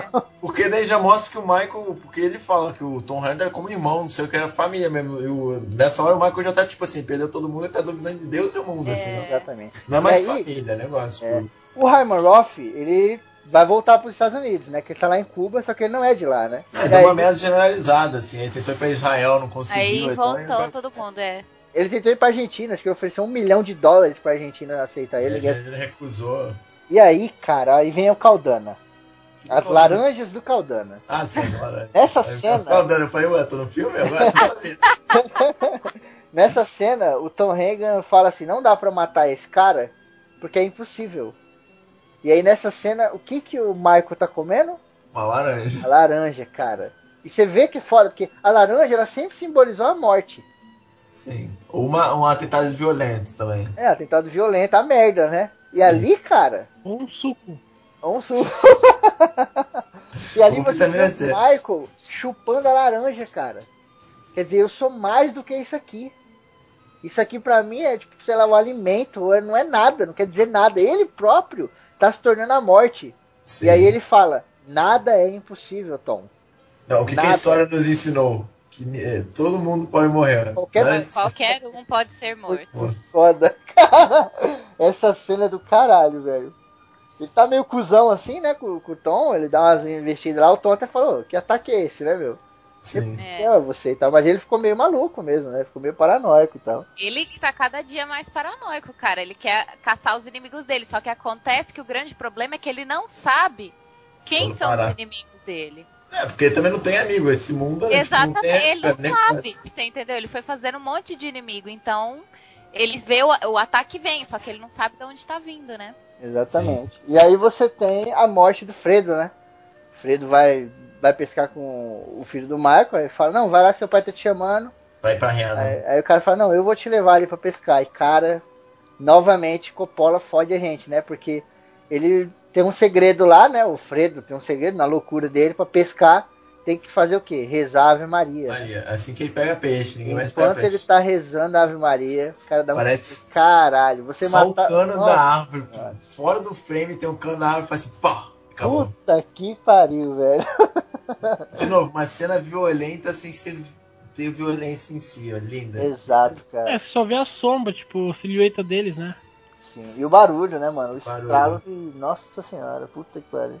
Daí o É. cara também, o Tom Hardy, vai falar com o Pauli pra Daí ele fala assim, ah, de história. Daí fala, ele literalmente fala pro Paulo se matar que a família vai tomar conta da família dele. Tá de É, boa. o assim. Pentaguerra. Ele conta a história lá dos, dos romanos, né? Que eram deixados à mercê da própria sorte, que eles próprios se matavam, né?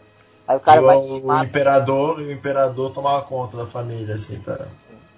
O- eles vão lá, encontram lá o. Caralho, eu tô esquecendo o nome desse velho, filho da puta, toda hora. Eu vou anotar aqui. Olha, Raiman. O Ryman Ivan Roth. Roth. Tá acabando já, mas eu vou anotar só de raiva. Falta mais dois pra matar. O Ryman Roth chega no aeroporto, né? Os caras vão lá fazer um atentado às. Nossa, assim, às claras total, né? Sim. O cara que mata, ele, ele provavelmente morre. sabia que ia morrer e ganhou uma grana foda pra deixar pra família, né? Ah, ele devia ter alguma coisa pra família ali, com certeza. É, ele mata o Roth, morre o cara e, tipo, acabou os inimigos do Michael, não tem mais ninguém. Exatamente. E aí tem aquele flashback mais recente, né? Não é mais o De Niro, é o aniversário do Vitor Corleone, né? Onde É. tá todo mundo na mesa, o, o Sony apresenta o Carlo ali e tal. Nossa, que coisa de babaca, cara. O Sony apresenta o carro. Né? Eu- e ele trata muito. O Sony trata muito mal a coisa nesse negócio. Não, não, levanta e vai pegar. Cala a boca. tipo assim, eu falei, caralho. É é a falta de postura que eu falei, não tem postura. E, cara, não. Depois o Carlos também faz isso com ela, né? Na hora do primeiro filme que ele tá falando. É tipo, ela fala, ela fala, ah, não é pra falar sobre família, quer dizer, sobre negócio na mesa. Aí ele, cala a boca, aí o Sony, cala a boca, é o cara. E, cara, Tipo, ele fazia antes com ela. Uhum. Sim. Tem uma cena bem legal aí, um, nessa, uma parte nessa cena, aliás, que é o Sony falando com o Michael. E falando mal dos, dos soldados, tá ligado? Sim. Eu acho que esses soldados que estão na guerra são idiotas. Aí o Michael fala, por quê? Aí ele fala assim, porque eles estão lutando por pessoas que não são da família deles. Aí o Michael fala, não, eles estão lutando pela pátria Pátria. pela pátria deles. Aí o, o Sony fala, mas a pátria não é a sua família, não é o seu sangue. Se você acha tão nobre o que eles estão fazendo, então larga a faculdade e vai lá lutar com eles. Ele fala, foi exatamente o que eu fiz.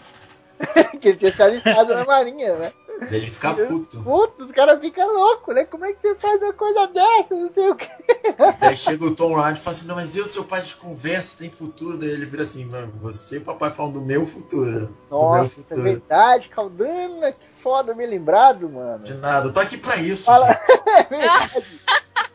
Ele- o, Tom Reagan fala, né? Meu, você não pode fazer isso porque eu e o, e o seu pai já conversamos muito sobre o seu futuro. Aí ele fala: Você e o meu pai conversaram sobre o meu futuro, sobre o meu futuro, o meu. Tipo, né? Ele tinha que conversar comigo, não com você. Nossa, cara, é foda. É foda. Puta que pariu.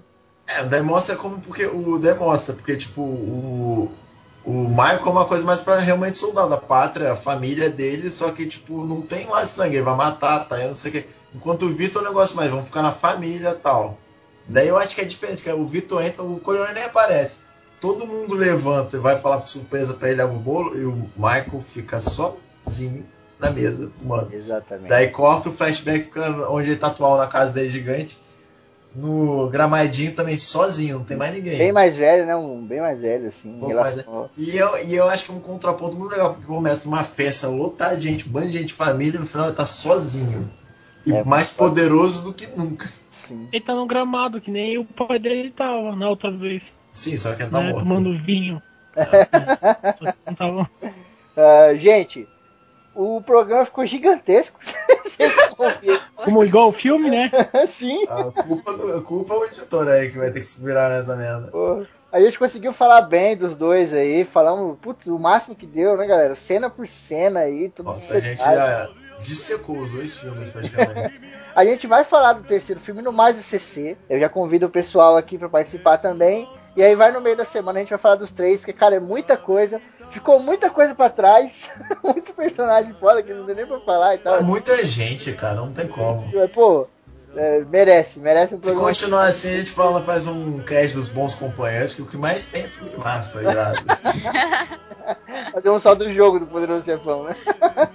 É, o Raul agora vai se retirar e vai pegar o pôster do Coppola. Cala Coppola! mirando. You! Agora ele vai vestir a boininha dele, dar umas andadas pela casa. Eu acho que o Raul tem que pegar essa boina, vestir, pegar uma taça de vinho, tirar a foto só pra quando fizer a droga do montagem do cast ter ele assim também. O Raul, quando tá escrevendo o roteiro lá, ele fica nu e só com a boina. Imagina isso aí. respiração, é meu popô. Parla più piano e vieni più vicino a me. Voglio sentire gli occhi miei dentro di te. Nessuno sa la verità. È un grande amore ma più grande sì.